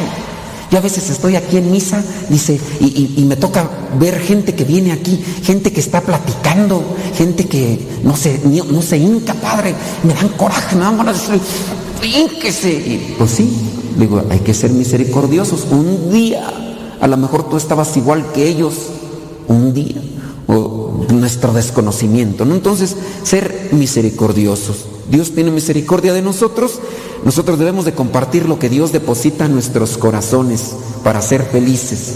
Dios deposita muchas cosas en nuestros corazones, bendiciones, bendición espiritual, bendiciones materiales. Entonces, Dios deposita también en nosotros su misericordia. Esa hay que reflejarla, hay que compartirla con los demás. Ahí también se ve la actitud de una persona madura, una persona que comparte de lo que Dios recibe ahí. Una persona tacaña, egoísta, eh, agarrada solamente, eh, eso no, es, no refleja madurez. Sí, a lo mejor tiene muchas cosas, a ver qué, Dios te ha dado. Si reconoces lo que Dios te ha dado, compártelo. La madurez también ahí se refleja en el compartir. Dice el versículo 14, nuestro Señor derramó abundantemente su gracia sobre mí y me dio la fe y el amor que podemos tener gracias a Cristo Jesús. Si pudiéramos eh, hacer una reflexión maduramente, ¿cuántas cosas no podríamos determinar que Dios nos ha dado? Así, siendo sincero, porque también ahí está la, la madurez. La persona madura sabe distinguir qué cosas le ha dado Dios o qué cosas ha recibido de los demás. Y es que la persona madura, podríamos incluso hasta ponerle a esta homilía eh, reflejos de una madurez espiritual. Eh, la persona madura es responsable. La persona que, ha tenido una llama madurez sabe distinguir, Dios me ha dado esto, lo debo de cuidar y lo debo de compartir, porque Dios para eso me lo ha dado. Entonces sabe distinguir y sabe ser responsable, que es también otra cualidad de una persona que tiene una madurez espiritual. Es responsable con las cosas que le ha dado y por eso las comparte. ¿Cuántas cosas no nos ha dado Dios? Talentos, dones. ¿Qué talento me ha dado Dios a mí? A lo mejor alguien eh, tiene por ahí muchos talentos y a lo mejor están hasta oxidados, porque a veces no somos de conciencia madura para decir, esto me lo dio Dios y esto no se lo ha dado a todos. Yo lo puedo hacer de una manera más ágil que otros. Entonces lo tengo para compartirlo a los demás. Dice versículo 15, esto es muy cierto y todos deben de creerlo, que Cristo Jesús vino al mundo para salvar a los pecadores, de los cuales yo soy el primero. Pero Dios, se aplica otra vez el hilo conductor, pero Dios misericordia de mí para que Jesucristo mostrara en mí toda su paciencia. Si no hay paciencia, no hay misericordia. Si no hay compasión, no hay misericordia. Yo quiero ser misericordioso, paciencia, compasión, comprensión. Nos hace falta tener esas cualidades hasta con los animalitos. Y hoy por ahí luego se me atraviesa un gato que gritón, dan ganas a veces, porque grita y grita y uno le da de comer y grita y grita y hay veces dan ganas así de dar una patada, sí, pero yo digo, ay Señor, den paciencia, porque si no, ¿qué van a decir las hermanas de formación si me ven dándole una patada al gato este?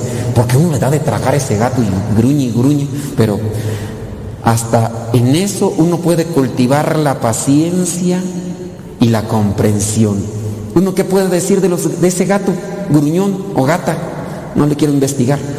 Uno que puede distinguir, es un animal, no entiende. Pues así a veces hay gente en lo espiritual y también por la edad que no entiende. Mamá, ¿para qué te pones a pelear con tu adolescente? Todavía no entiende. Si tú no entiendes que debes de ser paciente, ¿cómo quieres hacer que tu adolescente sea paciente, mamá? O papá, ¿verdad? Los dos. Hay que, ahí es donde se tiene que reflejar también la madurez.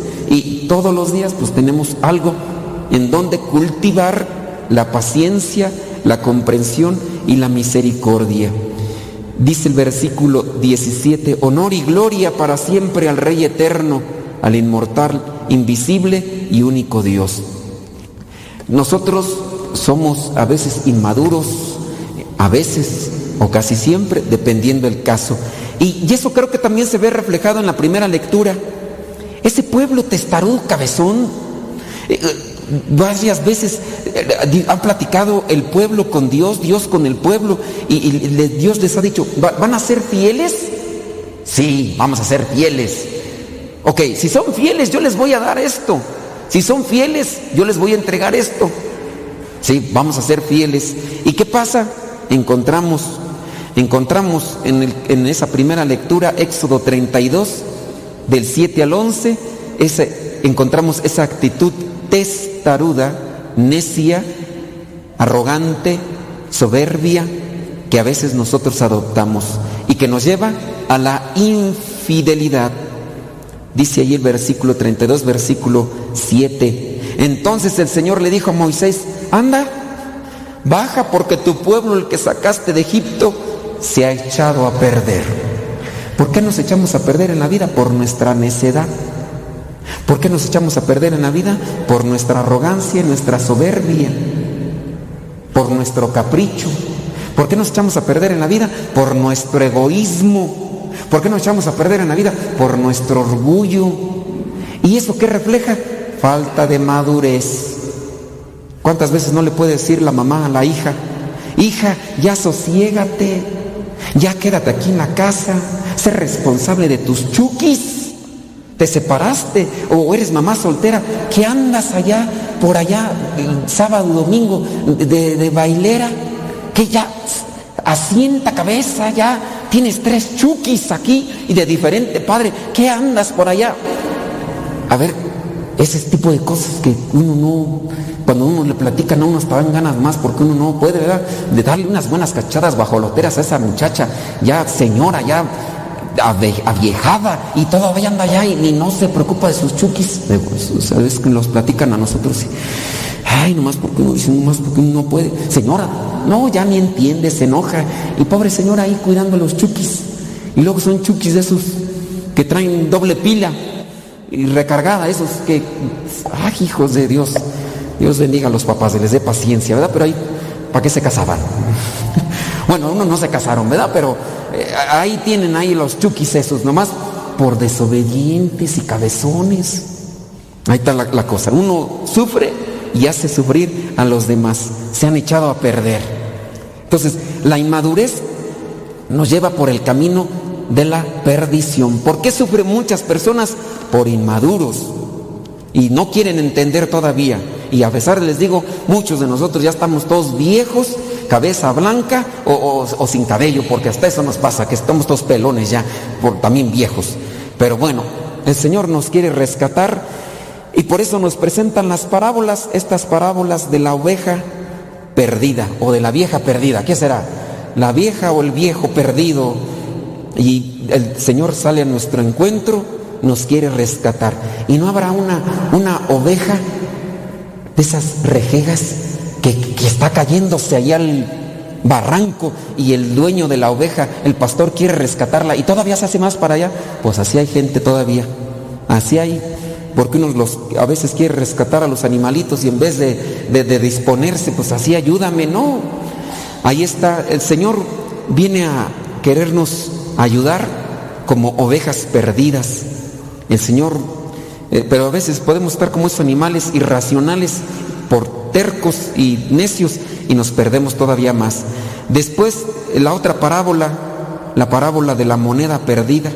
Eh, Dios nos busca de una y de otra manera. ¿Cómo hay que hacer para encontrar esa moneda perdida? Dice, esta señora, esa señora se puso abusada, prendió una lámpara.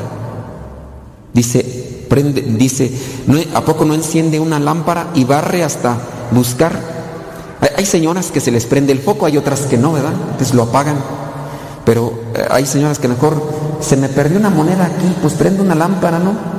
No vaya a pasar como el del chiste, que dice que una señora perdió una moneda, pero estaba oscuro, y se fue allá donde estaba un foco prendido.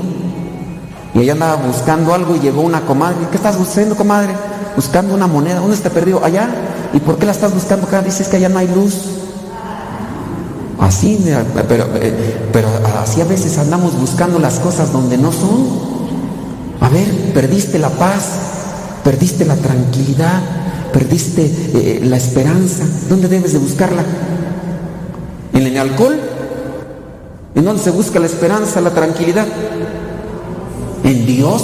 Ustedes son las, las personas abusadas, pero hay gente que pierde la paz, pierde la esperanza, pierde la estabilidad familiar. ¿Y dónde se va a buscarla?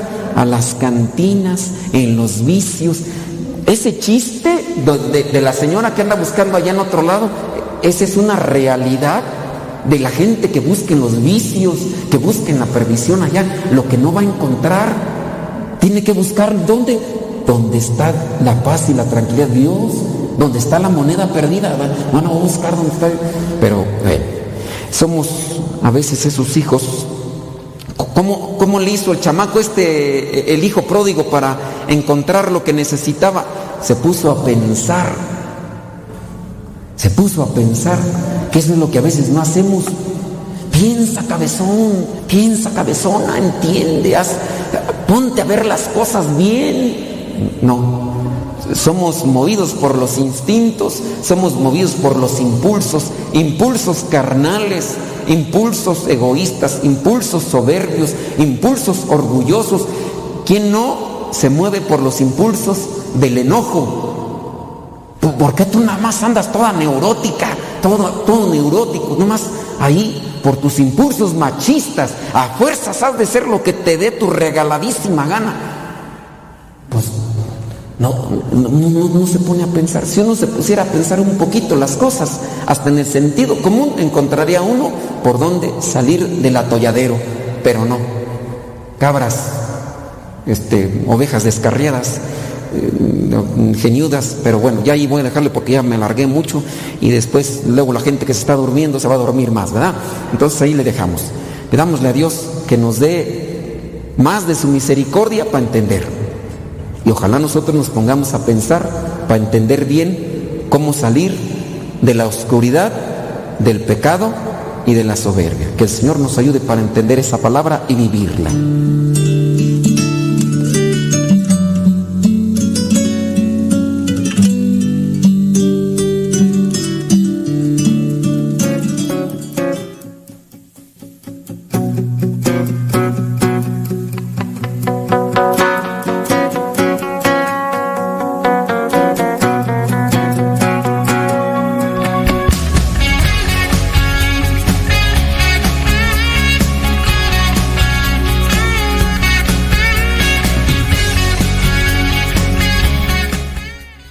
Ya, ya nos vamos, ahora sí. Ahora sí, ya nos vamos. Bueno, nos vamos de Facebook y de YouTube porque acá nos quedamos con Radio Sepa. Gracias. 11 de la mañana con 18 minutos hoy día lunes 12 de septiembre del 2022. Nos desconectamos de Facebook y de YouTube. Seguimos acá en Radio Sepa. Solo en ti tengo seguro que yo naciera tú ya me podías ver. Solo tú me puedes consolar. Pues cargaste en la cruz con dolor todos mis sufrimientos. Solo tú me puedes dar la paz, la paz que